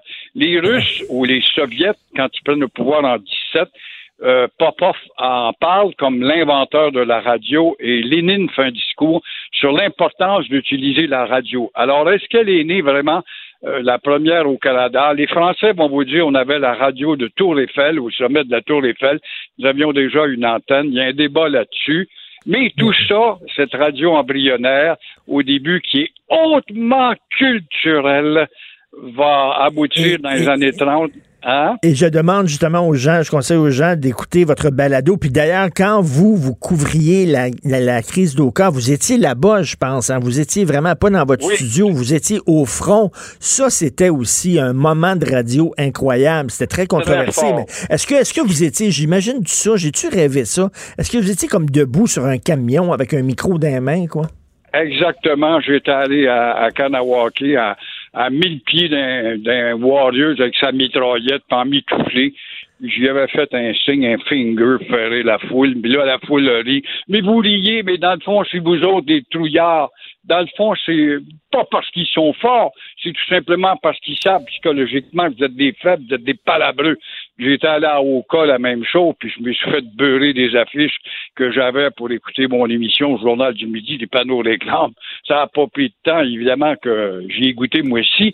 Et j'étais même rencontré Billy River, qui m'avait appelé, il m'avait dit Je t'admire. Voyez-vous? Hmm. Il dit Nous, les Iroquois, on admire les gens qui sont capables de nous faire face. Il était un de ces rares. Et j'étais allé le rencontrer dans la réserve et j'avais dit on va faire une émission de réconciliation. Un gars, un gentleman, Billy Two River. Et là, euh, il a dit oui, oui, oui, ça va être très bien. Et voilà qu'on avait loué, on avait loué, on avait réservé la salle de leur école Survival School en anglais, bien sûr, parce qu'on défie la loi 101, ne l'oublions pas. Alors là, toujours est-il que j'avais dit aux auditeurs, euh, jeudi, on se rend à Kanawake, puis on va faire une émission de grande réconciliation. On avait envoyé euh, les gens de, de Bell Canada à l'époque pour installer les lignes satellites. Et le gars de Bell Canada avait téléphoné à la direction de CKC pour dire Mais qu'est-ce qui se passe? Je me suis fait péter mes quatre pneus, lancer des cailloux sur mon camion parce que j'ai le trou bien ici. J'espère, j'espère, repris. j'espère que Ah, vous ne serez pas très très loin parce qu'on va peut-être avoir besoin de vous encore si jamais ça, ça s'envenime. On va peut-être, euh, ça va être peut-être comme euh, à l'époque d'Oka. Euh, donc, je- j'invite les gens à écouter votre balado sur l'histoire de la radio. Merci beaucoup, Gilles. Au plaisir, mon cher bon Richard. Bonne fin de Salut. semaine. Bon Au revoir. week-end. Isabelle est en train de vider sa maison qu'elle a vendue grâce à l'accompagnement de l'équipe de Duproprio. Elle quitte avec la fierté d'avoir vendu son espace elle-même. Duproprio, on se dédie à l'espace le plus important de votre vie. Un message d'Espace Proprio, une initiative de Desjardins. Pour nous rejoindre en studio, Studio à commercial cube.radio. Appelez ou textez 187 Cube Radio. 1877 827 2346. Politiquement incorrect. Alors, cette semaine, on souligne le 30e anniversaire de la libération de Nelson Mandela. Et qui a joué un rôle extrêmement important dans ce dossier-là? Quel politicien a combattu bec et ongle le terrible régime de l'apartheid? Eh bien, c'est M. Mulroney, Brian Mulroney. Sous sa gouverne, le Canada a été le premier pays du Commonwealth à imposer des sanctions économiques à l'Afrique du Sud. Non seulement ça, mais M. Mulroney a réussi à convaincre euh, Ronald Reagan et Margaret Thatcher, c'est pas rien, de le suivre. C'est une des pages glorieuses de notre pays, malheureusement méconnue, qu'il faudrait enseigner à nos jeunes. Et c'est avec beaucoup de bonheur que je reçois un homme que j'admire et pour qui j'ai le plus profond respect, qui est avec nous, M. Mulroney lui-même. Bonjour, M. Mulroney. Bonjour, Richard. Merci beaucoup d'être des nôtres. Écoutez, et il faut rappeler ça, Nelson Mandela, lorsqu'il a été libéré, quatre mois après sa libération, le premier pays qu'il a visité, c'était le Canada. Il a tenu à venir vous remercier, à venir ici vous remercier personnellement. Oui, effectivement, le lendemain de sa libération, après 27 ans en prison, et quelle prison épouvantable, hein, en, en Afrique du Sud, euh, je reçois le lendemain, j'étais à la résidence du premier ministre à Ottawa, à 24 Sussex, et le standardiste du premier ministre appelle pour me dire que il y a Mel- Nelson Mandela Wow. euh, qui veut me, qui veut me parler. Alors moi j'ai dit, euh, voyons donc, c'est, c'est mes amis de Bécomo sont rendus à, à la taverne nos amis qui sont bien vectés. Et puis ils veulent, ils veulent rigoler avec moi. Ben, elle me dit, oui, mais peut-être, mais euh, sa voix que j'ai entendue à la télé hier soir elle ressemble étrangement à celle qui est au téléphone. Alors, je- alors j'ai dit, ben, peut-être. Alors, je- j'accepte bien sûr le transfert. Alors, Mandela est venu à l'appareil. Euh, il me dit euh, effectivement ceci. Euh, Monsieur le Premier ministre, j'étais en prison quand j'ai appris pour la première fois en 1984 qu'un jeune premier ministre euh, progressiste conservateur est arrivé au pouvoir et sa priorité dans le domaine des affaires étrangères, ce serait ma libération et la destruction de l'apartheid en Afrique du Sud. Alors, puis je vous ai vu à l'œuvre pendant des années en défendant notre cause, euh, en insistant sur ma libération, même des luttes féroces avec Mme Thatcher puis le président Reagan. Euh, donc, euh, tout ça pour vous dire que, et le Canada a fait énormément pour moi. Alors, il dit, euh, compte tenu de cela, j'aimerais faire mon premier discours devant un Parlement libre au Canada. Alors, quelques mois, je pense, ou quelques temps après, il est arrivé au Canada pour ce premier discours et euh, nous avions une session conjointe de la Chambre de- des communes, de- des députés et des, euh, des sénateurs. Et il a prononcé un discours qui était absolument merveilleuse et, et étonnante même. Et d'ailleurs, d'ailleurs, il n'a pas, il a pas remercié le Canada, il a remercié Brian Mulroney. Il vous, a- il vous a remercié personnellement. Oui, effectivement. euh, et dans, le- fond, euh, Richard, quand j'étais jeune à l'Université Laval, à Québec, euh, je, j'étais également vice-président de l'Association des jeunes conservateurs du Canada. Et euh, M. Diefenbaker, qui était alors notre chef et premier ministre, était à une conférence Commonwealth à Londres euh, et il a insisté sur, euh, euh, sur le renvoi de l'Afrique du Sud dans le Commonwealth à cause justement de l'apartheid. Donc, à, à cause de ça, et puis moi et plusieurs autres jeunes conservateurs sont rendus à l'aéroport à Ottawa pour accueillir M. Diefenbaker après cette session fameuse à Londres. Alors, j'ai- j'ai- j'ai- j'étais particulièrement attentif à ce dossier. Mais, mais, mais Et pourquoi, vous avez, pourquoi vous avez mené ce combat-là, là, vraiment bec et ongle, pour le libérer, M. Mandela, et pour, euh, pour lutter contre l'apartheid? Ben, ça a commencé avec euh, ma compréhension du dossier quand j'étais étudiant, comme je vous, le- je vous le mentionne. Et là, j'étais très déçu de voir que pendant 20 presque 25 ans, le gouvernement canadien n'a presque pas levé euh, un doigt euh, pour aider Mandela. Alors, quand je suis arrivé, euh, j'ai mis ça en priorité et on a, on a commencé euh, vraiment à, faire valoir euh, un certain leadership dans le domaine international. Personne n'était, à ce moment-là, c'est, bizarre de le dire aujourd'hui, Richard, mais personne n'était vraiment hau- hautement impliqué. Alors qu'il périssait, il est en train de mou- mourir euh, dans, dans, dans la prison à- euh, en Afrique du Sud. Alors, euh, j'ai rencontré euh, d'autres chefs d'État. Euh, j'ai parlé de ça aux Nations Unies. Nous avons imposé des sanctions dramatiques sur justement l'Afrique du Sud. Et donc, les leaders, les leaders de l'ANC, qui était sa formation politique, venaient me voir. et, mais en 87, par un concours de circonstances, c'était tout à fait circonstanciel, le Canada euh, présidait trois sommets les plus grands. La francophonie, euh, le Commonwealth et le G7. Et donc, comme, comme premier ministre, je présidais à ces trois grands sommets. Et comme président, comme, comme tu le sais, euh, tu as le droit vraiment, en grande partie, de fixer l'agenda. Oui.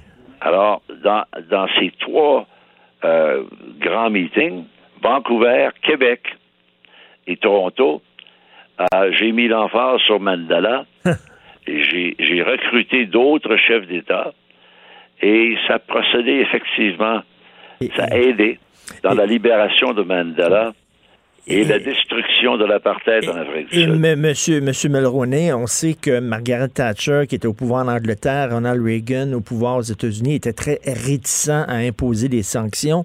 Vous, vous preniez votre téléphone puis vous appeliez Margaret Thatcher en disant Là, Margaret, faut que tu fasses de quoi. C'est comme ça que ça se passait? Oui, oui, ben un peu comme ça, ça a commencé comme ça, mais euh, Mme Thatcher n'a pas lâché vite. Hein? Alors, nous avions eu une- un meeting à Mirabel. Elle venait de Vancouver, en route pour euh, l'Angleterre, et je l'ai rencontrée, euh, on a lunché à Mirabel. Et elle était très réticente et rébarbative à, à mes projets et les projets du Commonwealth. Alors, euh, ça a résulté dans une espèce de prise de bec assez, euh, assez difficile. Toujours est-il que je lui ai dit à ce moment-là, Margaret, I am going to place Canada on the right side of history. And if you keep going like this, you are going to place the United Kingdom on the wrong side of history. Alors, c'est un, un, moment. Euh, et, et j'imagine, j'imagine, M. Mulroney, il n'y a pas grand monde qui parlait comme ça à Margaret Thatcher, hein, la dame de fer. Oh, elle, elle, était. Écoutez, Richard, je l'aimais bien parce que nous travaillons ensemble pendant dix ans dans les dossiers névralgiques. Mais ça, c'était un dossier pour. Et puis on se comprenait bien, puis on s'entendait bien. Mais dans ce dossier-là, elle et le président Reagan, euh, éventuellement, se sont. Euh, ils ont amélioré leur situation. Mais à ce moment-là, en 86, 87, 88, euh, Mme Thatcher était vigoureusement opposée au Canada et à moi comme président euh, des séances.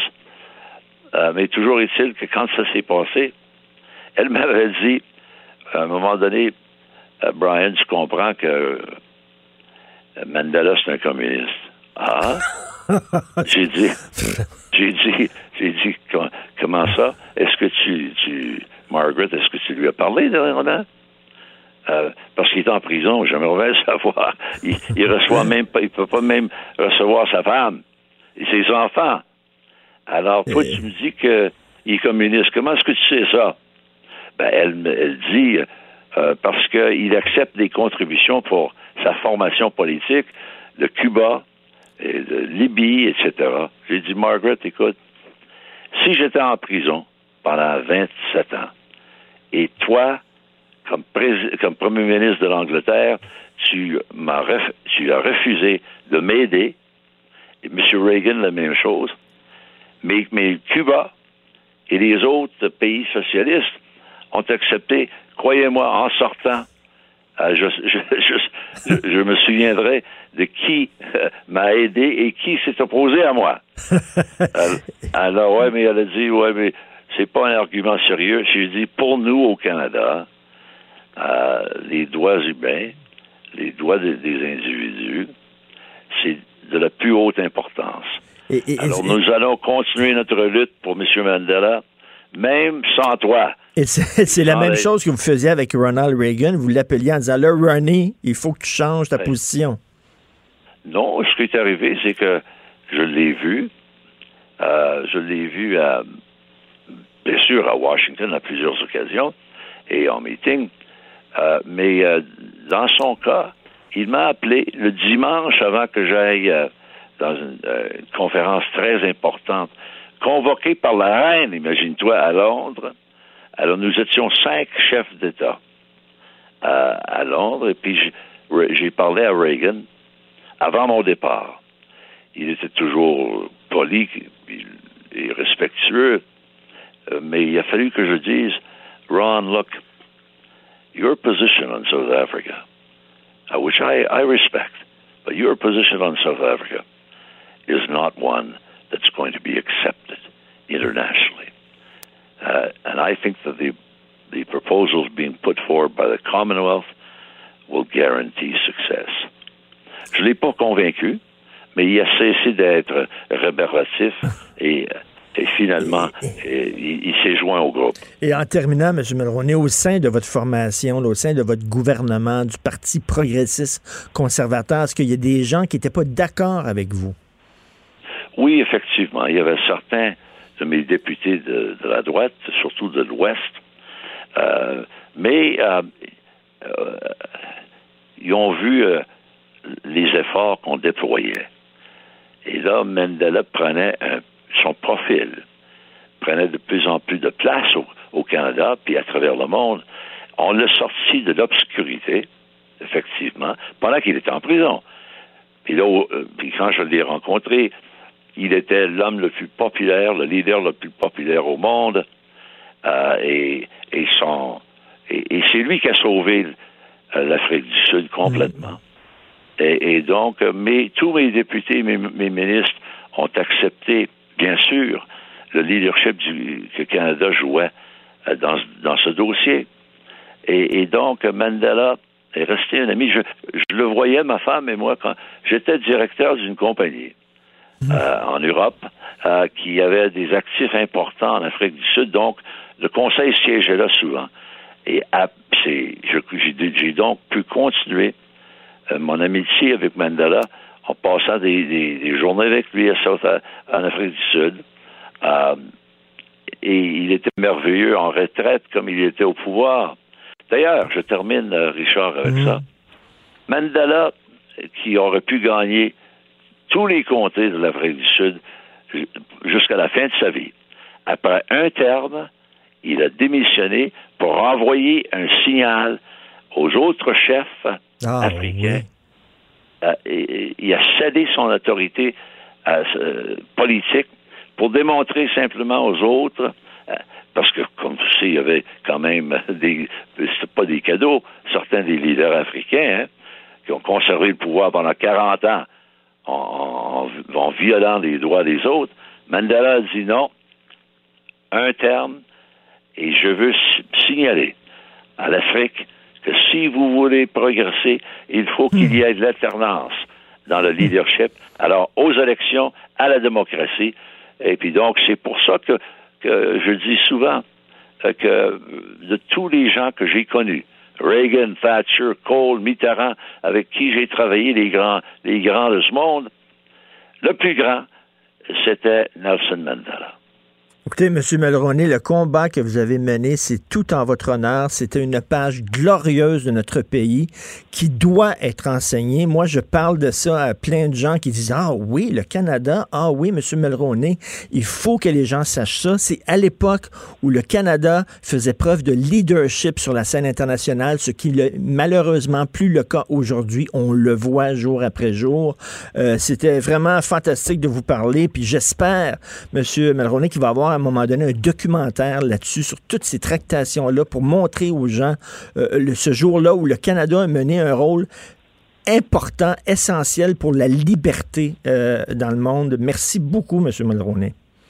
Ben, ça me fait plaisir, Richard. Merci. Et puis à, à très bientôt. À très bientôt. Merci beaucoup, Brian Mulroney. Dieu que j'aime beaucoup cet homme. Je suis très content de, euh, de lui avoir parlé. Vous écoutez Politiquement Incorrect. William et Sébastien ont enfin trouvé le condo de leur rêve. Ils l'ont acheté avec l'aide d'une courtière immobilière recommandée par Confia. Parmi les courtiers qui leur ont été proposés, William et Sébastien ont choisi de faire affaire avec Hélène. Elle connaissait bien le quartier et d'emblée, elle a compris leurs besoins. Ça a tout de suite cliqué. Mais quand même pas autant qu'entre William et Sébastien. Confia, on se dédie à l'espace le plus important de votre vie. Confia fait partie d'Espace Proprio, une initiative de Desjardins. Politiquement incorrect. Joignez-vous à la discussion. Appelez ou textez 187 Cube Radio. 1877 827 2346. Alors, nous parlons avec Adrien Pouliot, chef du Parti conservateur du Québec. Salut, Adrien. Hey, salut Richard. C'est-tu possible, Adrien, d'avoir des projets d'envergure de développement économique au Canada sans qu'il n'y ait pas un groupe qui bloque ce projet-là? Quand c'est pas les écolos, c'est les autochtones? C'est décourageant. Hey, c'est incroyable. Puis, tu sais, c'est pas comme s'il y avait 10 000 manifestants. Ben là. Ils sont deux, trois. Ben oui. Ils sont deux, trois avec quelques pancartes, puis euh, ils sont dans deux ou trois tentes. Euh, je regardais en Ontario, là, ils sont, il y a trois tentes, il y a une espèce de vieille gratte, euh, un bazou, puis une coupe de barils, puis c'est- incroyable, là. ça- tu parlais avec M. Mulroney tout à l'heure de, de leader- de leadership, tu sais, et, et on a tellement un bel exemple ici de manque de leadership. C'est sûr que Bon, tu sais, M. Mulroney avait une cause. Tu sais, C'était une cause noble, c'était une cause, oui. euh, tu sais, c'était une super cause. Là. Ici, c'est- c'est sûr que ça prend pas mal plus de couilles pour dire à ces environnementalistes-là et ces autochtones-là, hey, tassez-vous de là, tu peux pas paralyser un pays au complet. Mais, ce genre de leadership-là, ça se fait, là, regarde, tu sais, monsieur, euh, monsieur Mulroney parlait de Ronald Reagan.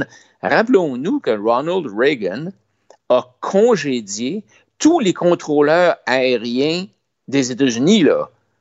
Parce qu'ils étaient en grève illégale. Mm. Ça prenait des couilles antipites là, pour faire ça. Là. Mm. Ou prend tu sais, Margaret Thatcher qui a réussi finalement à gagner la, la lutte contre les grévistes du charbon. C'était des gros conflits. Là. Ici, on parle de deux, trois gars qui bloquent une traque de chemin de fer. Et là, le gouvernement fédéral est paralysé. Écoute, ça prend pas grand-chose, hein, une dizaine de personnes, puis ça met le pays à genoux. Oui, complètement. Puis, ce qui- moi, l'autre chose qui me bug un peu dans tout ça, c'est que, contrairement à une idée reçue qui pense, qui, qui- qui nous fait croire que, tous les, que tous les, euh, les, les gens de, que tous les autochtones sont contre le développement euh, pétrolier, il y, a des, il y a des nombreuses communautés autochtones, Richard, qui ont pris le virage du développement des ressources naturelles pour améliorer, euh, améliorer leur qualité de vie. Là. Tu sais, t'en as qui, euh, euh, que ce soit par exemple les, les Cris du Nord du Québec, qui sont actifs dans le secteur minier, ou euh, d'autres communautés autochtones de la, en Colombie-Britannique qui, euh, ont des investissements dans la forêt ou dans le gaz naturel, ou d'autres communautés en Alberta qui s'enrichissent grâce au pétrole. Il y a un paquet de, de communautés autochtones qui veulent du développement euh, économique parce que euh, du développement de ressources naturelles. Parce que écoute c'est ça qui les fait vivre. Tu sais t'as aujourd'hui des, des communautés autochtones qui sont qui reçoivent qui ont plus besoin de subventions du gouvernement là, qui sont rendus autonomes euh, qui sont des, des gens d'affaires, qui, des communautés entières qui ont été transformées par l'exploitation des ressources. Tu sais, ces gens-là, nos, nos Premières Nations, ça a été en fait nos premiers entrepreneurs du Canada. Tu sais, sont- puis, puis, et malheureusement, tu as encore bien des obstacles, ben, t'as encore bien des Autochtones qui se, qui se posent à ça. Tu as, le projet Northern Gateway qui a été euh, choppé par euh, le gouvernement fédéral, même si 31 Premières Nations et communautés métisses avaient négocié des emplois puis des contrats. Tu as le projet d'expansion de, de, de, de Trans Mountain. Il y a, il y a- il y a une quarantaine de nations qui avaient signé des ententes avec Kinder Morgan pour, euh, qui étaient d'accord avec ça. Alors, tu sais, on, on peinture les nations autochtones avec un grand pinceau euh, tenu par les environnementalistes Mm. pour nous faire croire qu'ils sont tous contre ça, mais c'est pas vrai. Là. C'est pas vrai, mais regarde, là, il y a des gens qui disent c'est c'est très simple. La situation est bien simple. Il y a des gens qui ne respectent pas la loi, t'envoies la police puis t'es arrêtes. Facile à dire, pas facile à Ouais. faire. Parce que quand c'est les Autochtones, tu sais, t'imagines, les images vont faire le tour du monde. Regardez comment ils traitent les Premières Nations. Tu sais, on vit dans une ère de rectitude politique exacerbée. Fait que tu fais quoi? Non, tu as raison, là, parce que le- le- le- le- le- ce qui se passe au Canada, là, euh, si tu regardes le Guardian à Londres, si tu regardes euh, le New York, euh, les journaux de New York, ils en parlent, tout le monde en parle à travers la, la planète. Là, puis évidemment, c'est, les pauvres autochtones Ben oui, sais, ben qui se font enlever leurs droits ancestraux, puis blablabla, blablabla. Mais ça prend.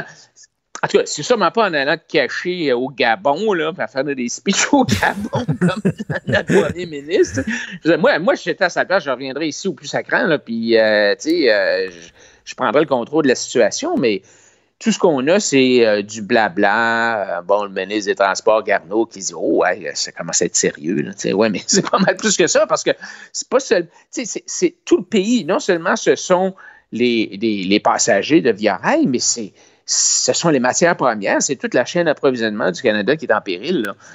Ah, ça fait dur. C'est, comme tu le dis, c'est cette espèce de rectitude politique-là. On oublie le gros bon sens. Puis, euh, tu sais, on, on- on- on finit par être dans cette- ce, ce- ce tourbillon de rectitude politique-là Ben qui est oui. paralysant. Puis c'est ça. Puis je me souviens même à l'époque de la crise d'Oka, la couverture internationale qui parlait du traitement des Autochtones, puis il n'y avait aucune idée de quoi il parlait. Là. Tu sais, là, Il envoyait des journalistes français là, qui étaient tous béats devant les, les Amérindiens et tout ça, qui avaient une couverture complètement biaisée. Euh, c'est un lose-lose situation. Soit tu fais rien, soit tu envoies soit les policiers ou l'armée pour les déloger, puis là, là tu es, considéré comme un, colonialiste, exploiteur. Et pas évident. Non, c'est pas évident. C'est sûr que les gens qui sont plus, en guillemets, conservateurs vont dire exactement ça. Envoie la police, envoie l'armée, envoie la GRC, mais ils, les ont envoyés, les gars de la GRC, la première fois, c'était avec une coupe de, de, canettes de sirop d'érable, pour essayer de les amadouer. Après ça, ils sont retournés avec des vestes par balles. mais c'est sûr que c'est un problème. mais, à un certain point, il y a, y a la règle de droit. C'est la loi on disait la loi, c'est la loi, mais il faut que ça se fasse respecter. Autrement, tu vas avoir un chaos complet. Tu vas avoir des minorités qui prennent la majorité en otage.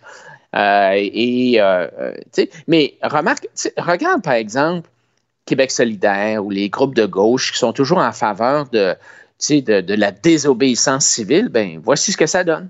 C'est ça ben que ça donne, tu sais. Ben Alors, n'importe quel petit bobo, n'importe quelle petite réclamation, tu sais, qu'à bloquer les chemins de fer, puis, puis le CN, tu sais, eux autres, c'est un organisme politique, donc, euh, que, ils appartiennent à l'État, donc c'est sûr qu'ils feront rien, ils vont, rester, ils vont rester sur le bord de la traque, puis ils vont attendre que quelque chose se passe. De toute façon, c'est pas leur argent, c'est l'argent du contribuable. Alors, ils sont complètement impotents, ces gens-là. Mais euh, il, faut, il faut vraiment c'est un problème de leadership. Il faut que le premier mm. ministre soit là, puis euh, prenne la pôle, puis euh, crée un, momentum, puis aussi explique à la population internationale euh, ou aux communautés internationales comment est-ce qu'on. Tu sais, nos Autochtones, là, As-tu déjà vu le budget du ministère des Affaires indiennes, Richard? Écoute, là, attends une minute, puis l'argent qu'on envoie là, euh, au, chef des conseils de bande, souvent, ça se rend pas. Ça se rend pas pour régler les problèmes des Amérindiens. On l'a vu, il y a un paquet de chefs qui s'en qui mettent plein les poches. Ah oui, puis ils ont peur, ils ont peur qu'on aille fouiller, fouiller dans leurs affaires. Tu te rappelles que Harper avait passé une loi disant, tout simplement disant, vous allez être obligé de divulguer, il y a divulguer Mm. L'argent que vous faites, les salaires mm. que vous prenez dans les, conseils de banque, tout ça, ça a fait un flafla épouvantable. Finalement, Trudeau a canné ça.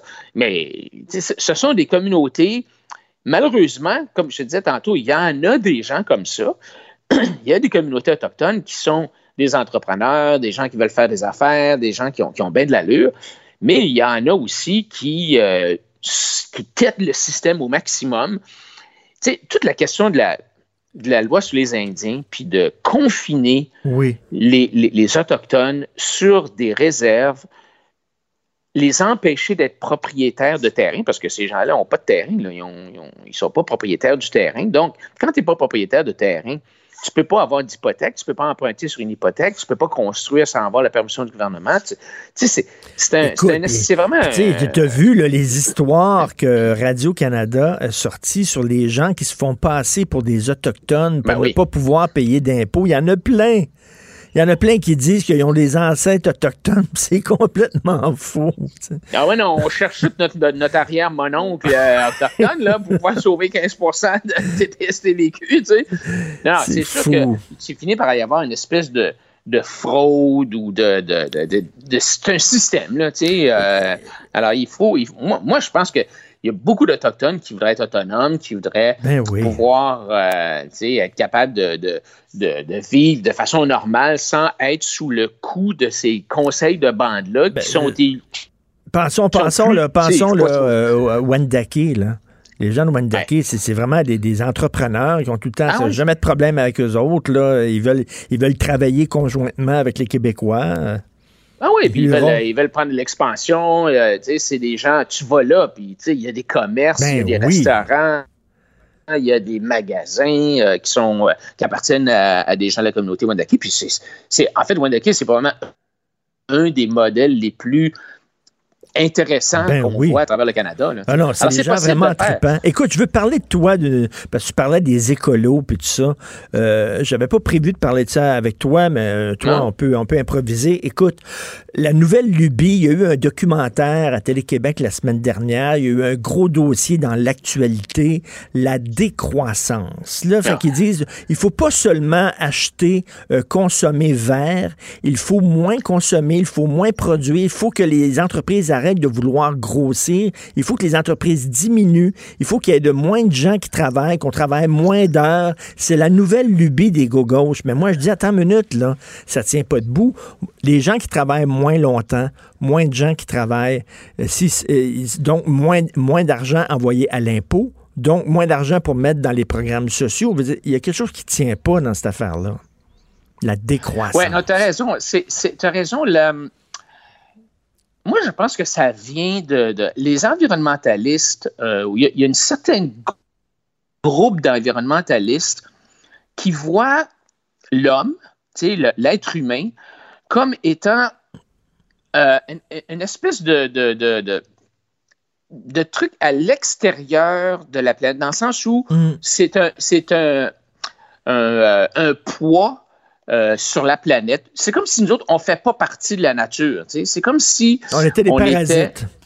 c'est ça, des parasites. On, est, euh, on, fait causer des problèmes. On consomme. On ne fait que consommer des ressources.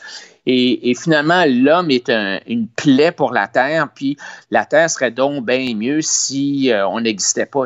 Ben Et cette espèce, cette espèce de d'approche-là fait que tout ce, que l'homme fait, tout ce que le genre humain fait, est, euh, considéré comme euh, euh, une attaque sur la planète, puis finalement, la planète serait bien mieux si on n'était pas là.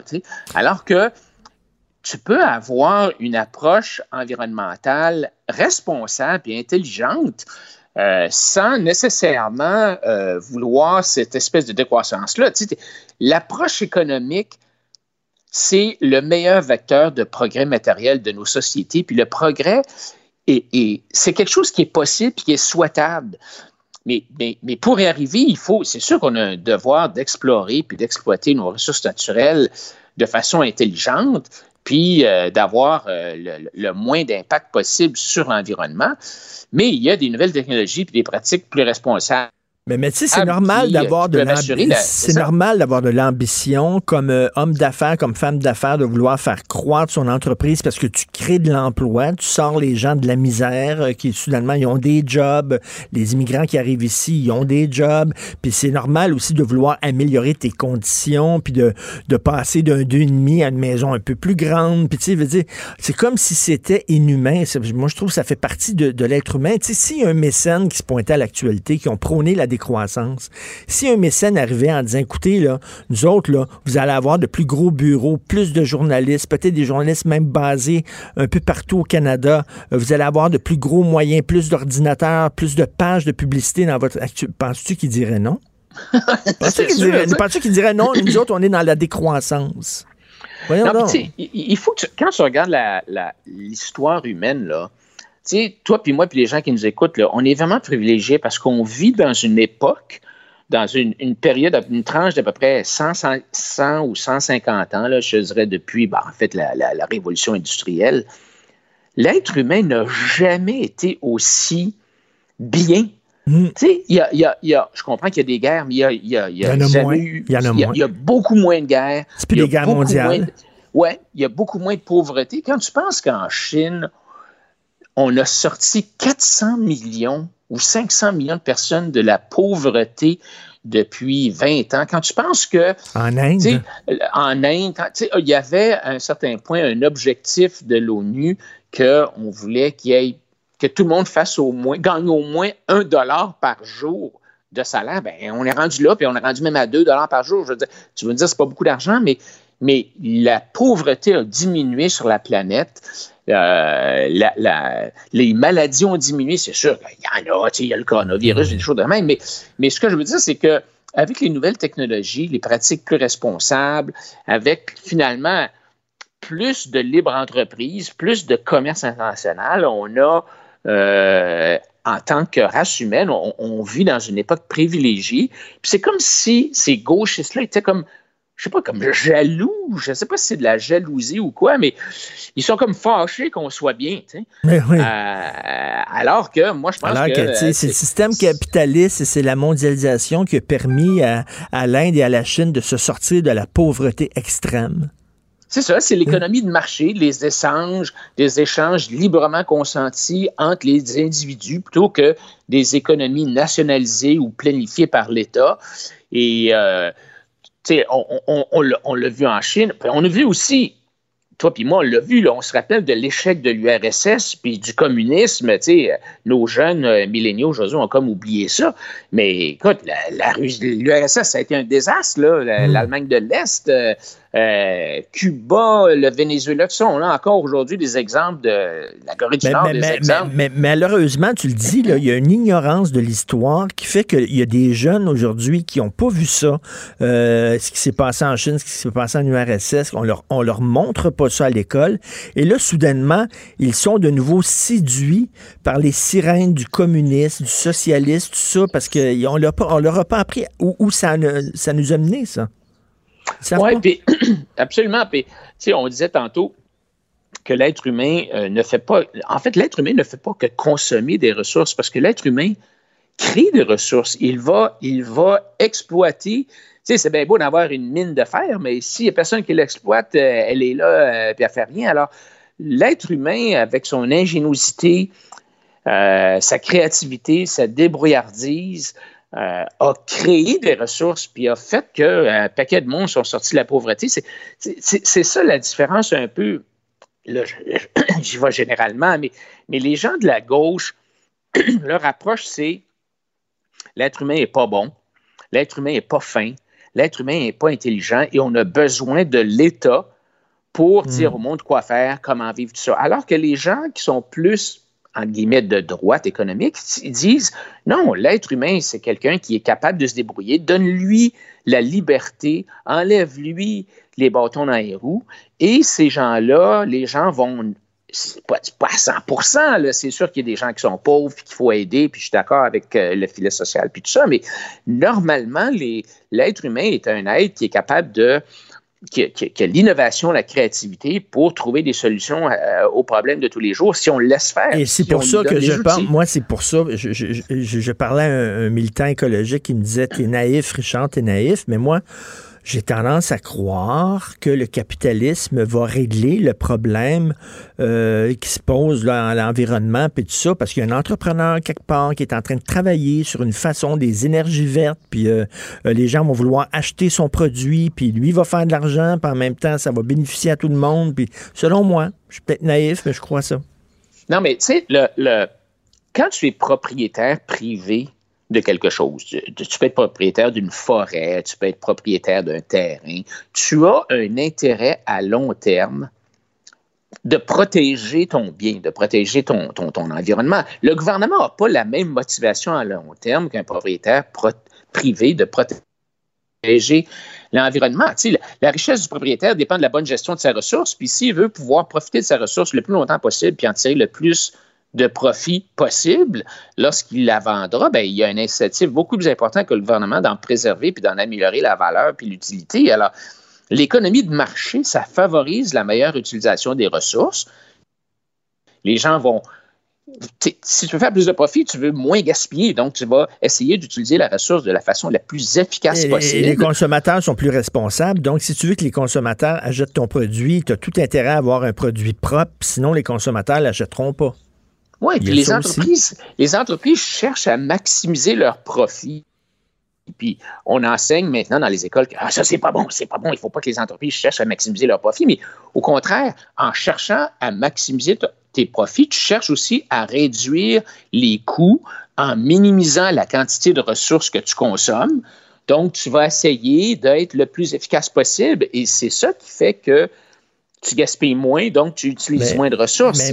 malheureusement, euh, professeur euh, Adrien, non, mais c'est important ce que tu dis parce qu'on n'enseigne pas ça aux jeunes dans les écoles, la logique de l'économie. Tu sais, quel prof enseigne, les, les, chante les louanges du capitalisme et de la mondialisation? C'est pas ça. Fait qu'on on leur bourre avec des idées de gauche, puis d'être critique envers le capitalisme. c'est correct d'être critique, mais veut dire, on ne remonte pas les bons côtés aussi. Fait que, je trouve qu'il y a un manque total euh, dans, nos écoles là-dessus. Alors, heureusement, il y a le professeur Adrien qui va nous parler chaque semaine. Merci beaucoup, Adrien Pouliot. salut, Richard, c'était plaisir. Merci. Adrien Pouliot, je suis Parti conservateur du Québec.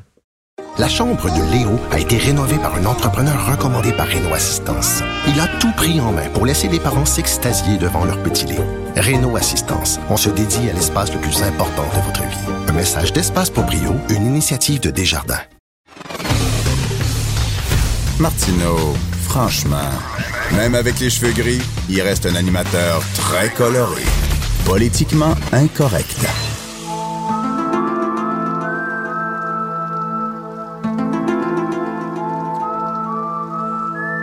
Le monde merveilleux des complots avec Alexandre Moranville, Wallet. Salut Alexandre. Bonjour Richard. D'ailleurs, un des grands complots, c'est que la semaine dernière, Alexandre devait nous révéler des secrets, mais la CIA a eu vent de ce qu'il allait nous le dire et on a reçu l'ordre de le censurer la semaine dernière. Donc, non, non, c'est pas ça pendant tout. Ils m'ont brainwashé au LSD à McGill. Oui, C'était le fun. T'étais pas là la semaine passée. On avait un invité de dernière minute. Euh, On a dû te tasser, malheureusement. Tu reviens et là, tu nous parles du Saint-Suaire. Ben, le Saint-Suaire, le Suaire de Turin. Richard, je suis un fan fini d'archéologie, j'en parle tout le temps. Mais là, ce qu'on va faire, ce qu'on appelle de l'archéofiction, un tout petit peu. On va faire de l'archéologie avec des objets, oui, du passé, mais dont ah, on n'est pas très certain aujourd'hui. Le Suaire de Turin, qui est l'objet, Richard, le plus étudié de l'histoire humaine. C'est vrai? Oui, officiellement, c'est l'objet dont, dont il y a eu le plus d'études, le plus d'analyses scientifiques et littéralement le- l'objet le plus observé, Écoute, la ques- analysé de l'histoire. La question à 100 000 est-ce que l'Église catholique affirme que c'est effectivement euh, le- le- le- une image imprimée de Jésus? C'est ça qui est assez étrange. Euh, L'Église catholique elle-même euh, reconnaît ne reconnaît pas qu'il s'agit d'une relique. hein. Il y a divers degrés, si on veut, d'objets saints. Euh, il considère que c'est une icône, qui est quelque chose un tout petit peu plus bas, euh, duquel on peut s'inspirer, qui peut inciter à la prière, mais même l'Église catholique autorise toutes les études que les scientifiques veulent sur le suaire de Turin. Eux espèrent évidemment qu'on va prouver un jour, hors de tout doute, qu'il s'agit bel et bien du linceul. Pour ceux Mais qui ne il il l'affirme pas. ils ne l'affirment pas, même eux, parce que les études se contredisent à chaque année. Il y a toujours une nouvelle étude, toujours quelqu'un qui s'en va analyser ce drap-là, et jamais on est capable d'arriver à une véritable conclusion. Moi, je suis fasciné par cette Ben oui, tout à fait. C'est très fascinant. D'ailleurs, pour ceux qui connaissent pas, c'est quoi le, le- le- le Saint-Suaire? Le, oui, le suaire de Turin. Un suaire ou un linceul, dans d'autres termes, c'est un drap mortuaire dans lequel on emballe un corps lorsque quelqu'un décède.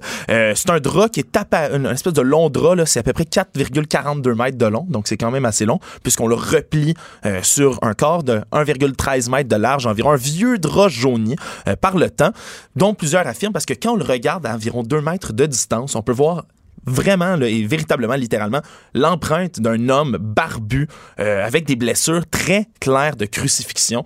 Euh, plus étrange encore lorsqu'on le regarde à la manière d'un négatif photo, mais il y a vraiment une impression négative en noir et blanc où on voit le visage serein, barbu euh, d'un homme. Vraiment, la, représentation dont se fait Jésus plus étrange encore, ce sont ben, les blessures qu'on retrouve dessus.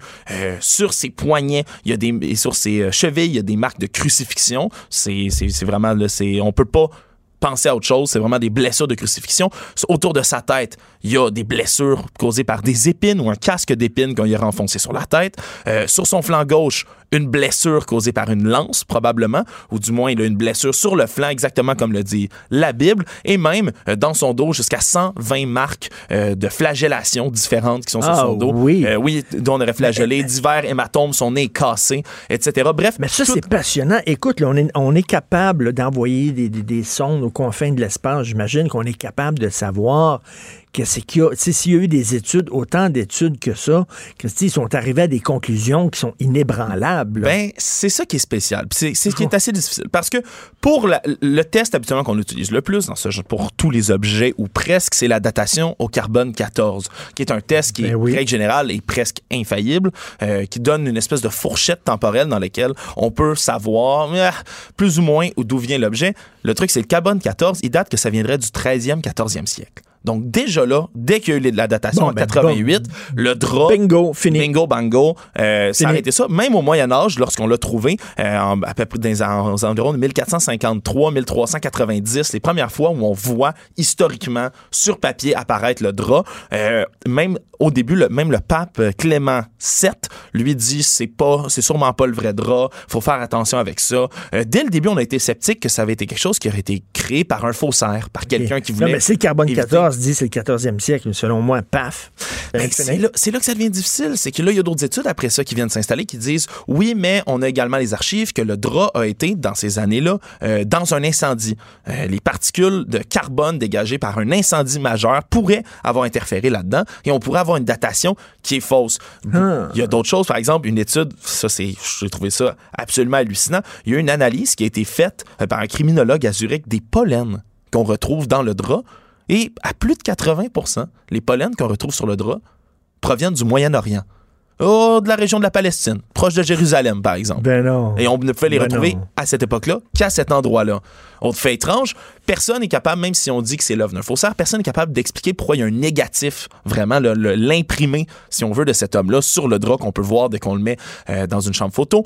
Pourquoi donc et comment on aurait pu le créer au Moyen Âge? Ça, il n'y a personne qui s'entend. Il n'y a personne qui est capable de le dire. Euh, peut-être quelqu'un qui a été chanceux ou ça a été laissé au soleil. Quoi qu'il en soit, évidemment, on parle de rayons peut-être ultraviolets, même dans certains cas selon tout le monde qui est croyant et qui croit au sueur de Turin, mais c'est rien d'autre que le flash de, de la lumière du corps de Jésus-Christ lorsqu'il est, il est ressuscité et on aurait retrouvé le suaire.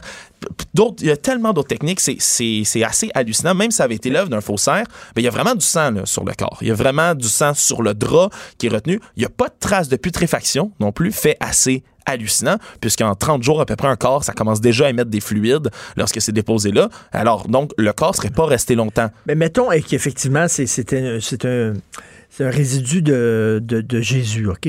Mettons effectivement. Alors, Là, on va parler de théologie. La, la religion catholique nous demande de croire sans voir. Tu comprends? De croire sans avoir de preuves. Pourquoi euh, Dieu aurait laissé une preuve tangible de l'existence de Jésus en euh, alors que, selon la théologie catholique, tu n'as pas besoin de preuves pour croire? C'est un peu Il, contradictoire. il semble, selon ce que, ce que l'on certains dirait, c'est le seul objet qui était avec Jésus lorsqu'il est ressuscité. Le, le reste, c'est une caverne, c'est de la pierre. Ça serait le seul objet qui aurait pu retenir, si on veut, la trace de cette ascension divine-là, de cette résurrection-là. Serait disparu dans un flash de lumière. Ça reste assez hallucinant. Mais bref, pour, pour ceux qui croient que ça remonte à très loin, il y a quand même d'autres théories étranges, puis je vais, je vais pas avoir le temps de passer sur tout ça. Mais, euh, entre autres, à partir là jusqu'au euh, 4e siècle, 5e siècle, ben, toutes les représentations de Jésus, on le voit glabre. Il n'y a pas de barbe sur les très vieilles représentations. Puis jusque où est-ce que les anciennes théories parlent du, du suaire, puis on commence à parler du suaire, toutes les images de Jésus commencent à avoir une barbe. C'est peut-être une coïncidence, mais ça reste historiquement assez étrange. Euh, Il y a un texte là, qui date là, des, des années 1192 déjà, donc avant le carbone 14. C'est le premier texte en hongrois d'ailleurs, dans la Bibliothèque nationale de Budapest. Euh, Puis là-dedans, la dépiction du suaire, qui est dans une espèce de petit dessin, euh, a des détails qui sont vraiment pareillement identiques avec le linceul de Turin. On parle de la représentation où il y a quatre doigts. C'est une des seules représentations où il est entièrement nu, comme sur le suaire. Les deux mains sur le pubis qui cachent là. On voit pas les pouces. Donc, cette représentation-là de Jésus, on le voit avec quatre doigts. Donc, ça aurait peut-être été inspiré du suaire avant. Il y a tellement, tellement de branches de ramifications, de théories. Bref, personne s'entend cet objet-là. C'est un mystère. C'est un mystère encore. Même aujourd'hui, en 2020, y a-tu des gens qui impliquent les, les- les extraterrestres là-dedans? Non, non, étrangement, Bon. même comme je dis, l'Église, les scientifiques, un peu tout le monde est mystifié. Mais moi, je, je- je partage ta, ta fascination pour ce- ce- cet objet-là qui a été étudié autant, autant comme autant, puis on n'arrive pas à savoir comment c'est fait. on peut envoyer des gens dans sur la Lune, des sondes jusqu'à Saturne. On n'est pas capable de trouver l'origine véritable de cet objet-là. Ça me fascine. Merci, c'était la chronique de Dan Brown. Et maintenant, non. Alexandre Moranville-Wallet. Merci beaucoup, Alexandre. C'est super passionnant. Jonathan, comment ça va? Ça va pas pire, toi? Ça va très bien. Qu'est-ce qu'il y a à ton Good. émission? Euh, ben, à 10 h, il y a Guy Nantel qui devrait annoncer qu'il se lance euh, dans la course à la chefferie du Parti québécois. Ben ça, ça serait bien le bout du bout euh, que finalement il, se rende au PQ pour dire nope. Ben non. non, finalement, je le ferai pas. Fait que, comme Mario disait ce matin avec Benoît, ça- je pense pas que ça serait bien reçu comme, euh, comme démarche. Donc, Mais, euh, je mais pense qu'on peut prendre pour ça- y va. il va y avoir un débat des, des, des, des candidats, puis il va y avoir Guy Nantel au débat. Ça va être surréaliste.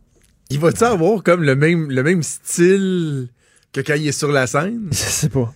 Sais, parce que je, je sais que c'est un personnage de scène, Guy Nantel, mais reste, c'est Guy Nantel, puis il est habitué de s'exprimer en public de cette façon-là. Tu sais, on fait de la radio et que je peux pas faire une imitation de face, là, mais tu sais, tout le temps comme de regarder à gauche, puis à droite, puis de parler aux gens, puis de puncher ses interventions. On va avoir l'impression d'assister à un monologue? Euh, j'ai bien, bien hâte euh, de Ben voir ça. J'ai hâte de l'entendre. J'ai hâte surtout de le voir face euh, à ce qu'on appelle la meute journalistique. Là. Tu sais, euh, Thérèse Mhm. Parisien est bien fine, là, mais je pense pas qu'elle a jamais fait euh, shaker trop trop Guinantel. euh. C'est short dans une entrevue. Quand il m'a arrivé ici, euh, je regardais tantôt Pierre Fitzgibbon qui se faisait questionner par mon, mon ami et collègue Alain Laforêt. T'entendais Alain qui fessait sur le bureau en posant sa question. Si bol, Guinantel, il va peut-être trouver ça raide un peu. Ça va être très drôle.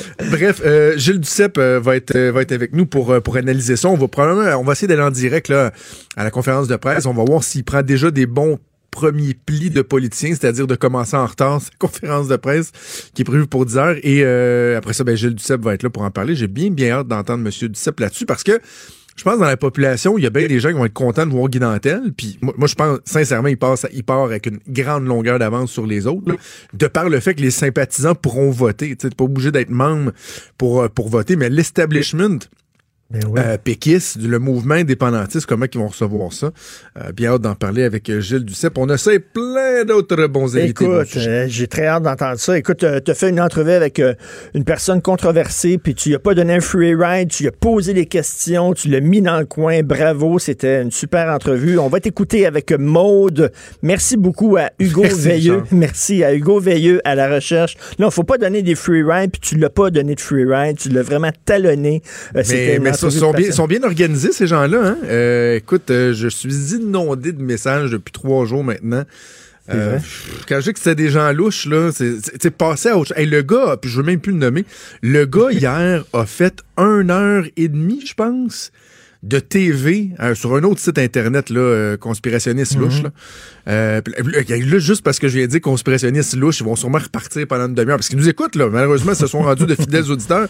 Mais il a fait une heure et demie de temps à s'écouter parler de la masturbation intellectuelle pour décortiquer l'entrevue puis parler de la censure de Québécois, alors que sa Christine entrevue est encore disponible dans la version intégrale de l'émission, qu'on a juste Écoute. retiré l'extrait découpé comme tel pour pas donner faire de publicité à un, un personnage douteux comme Écoute, celui-là. l'entrevue, over it. l'entrevue que tu as faite, c'est le genre d'entrevue que certains auraient dû faire avec Xavier Camus. Au lieu de lui donner un free ride, au lieu d'être complaisant comme ils ont, ils l'ont été avec Xavier Camus, il aurait dû être comme toi, lui poser des vraies questions, talonner cette personne-là, puis la confronter. En tout cas, bref, c'était super bon. Bon moment Merci, de mon radio. ami. Merci, Jonathan. Merci beaucoup à Hugo Veilleux, à la recherche Fred Rio à la console. On se reparle demain à 8 h. Passez une excellente journée politiquement incorrecte.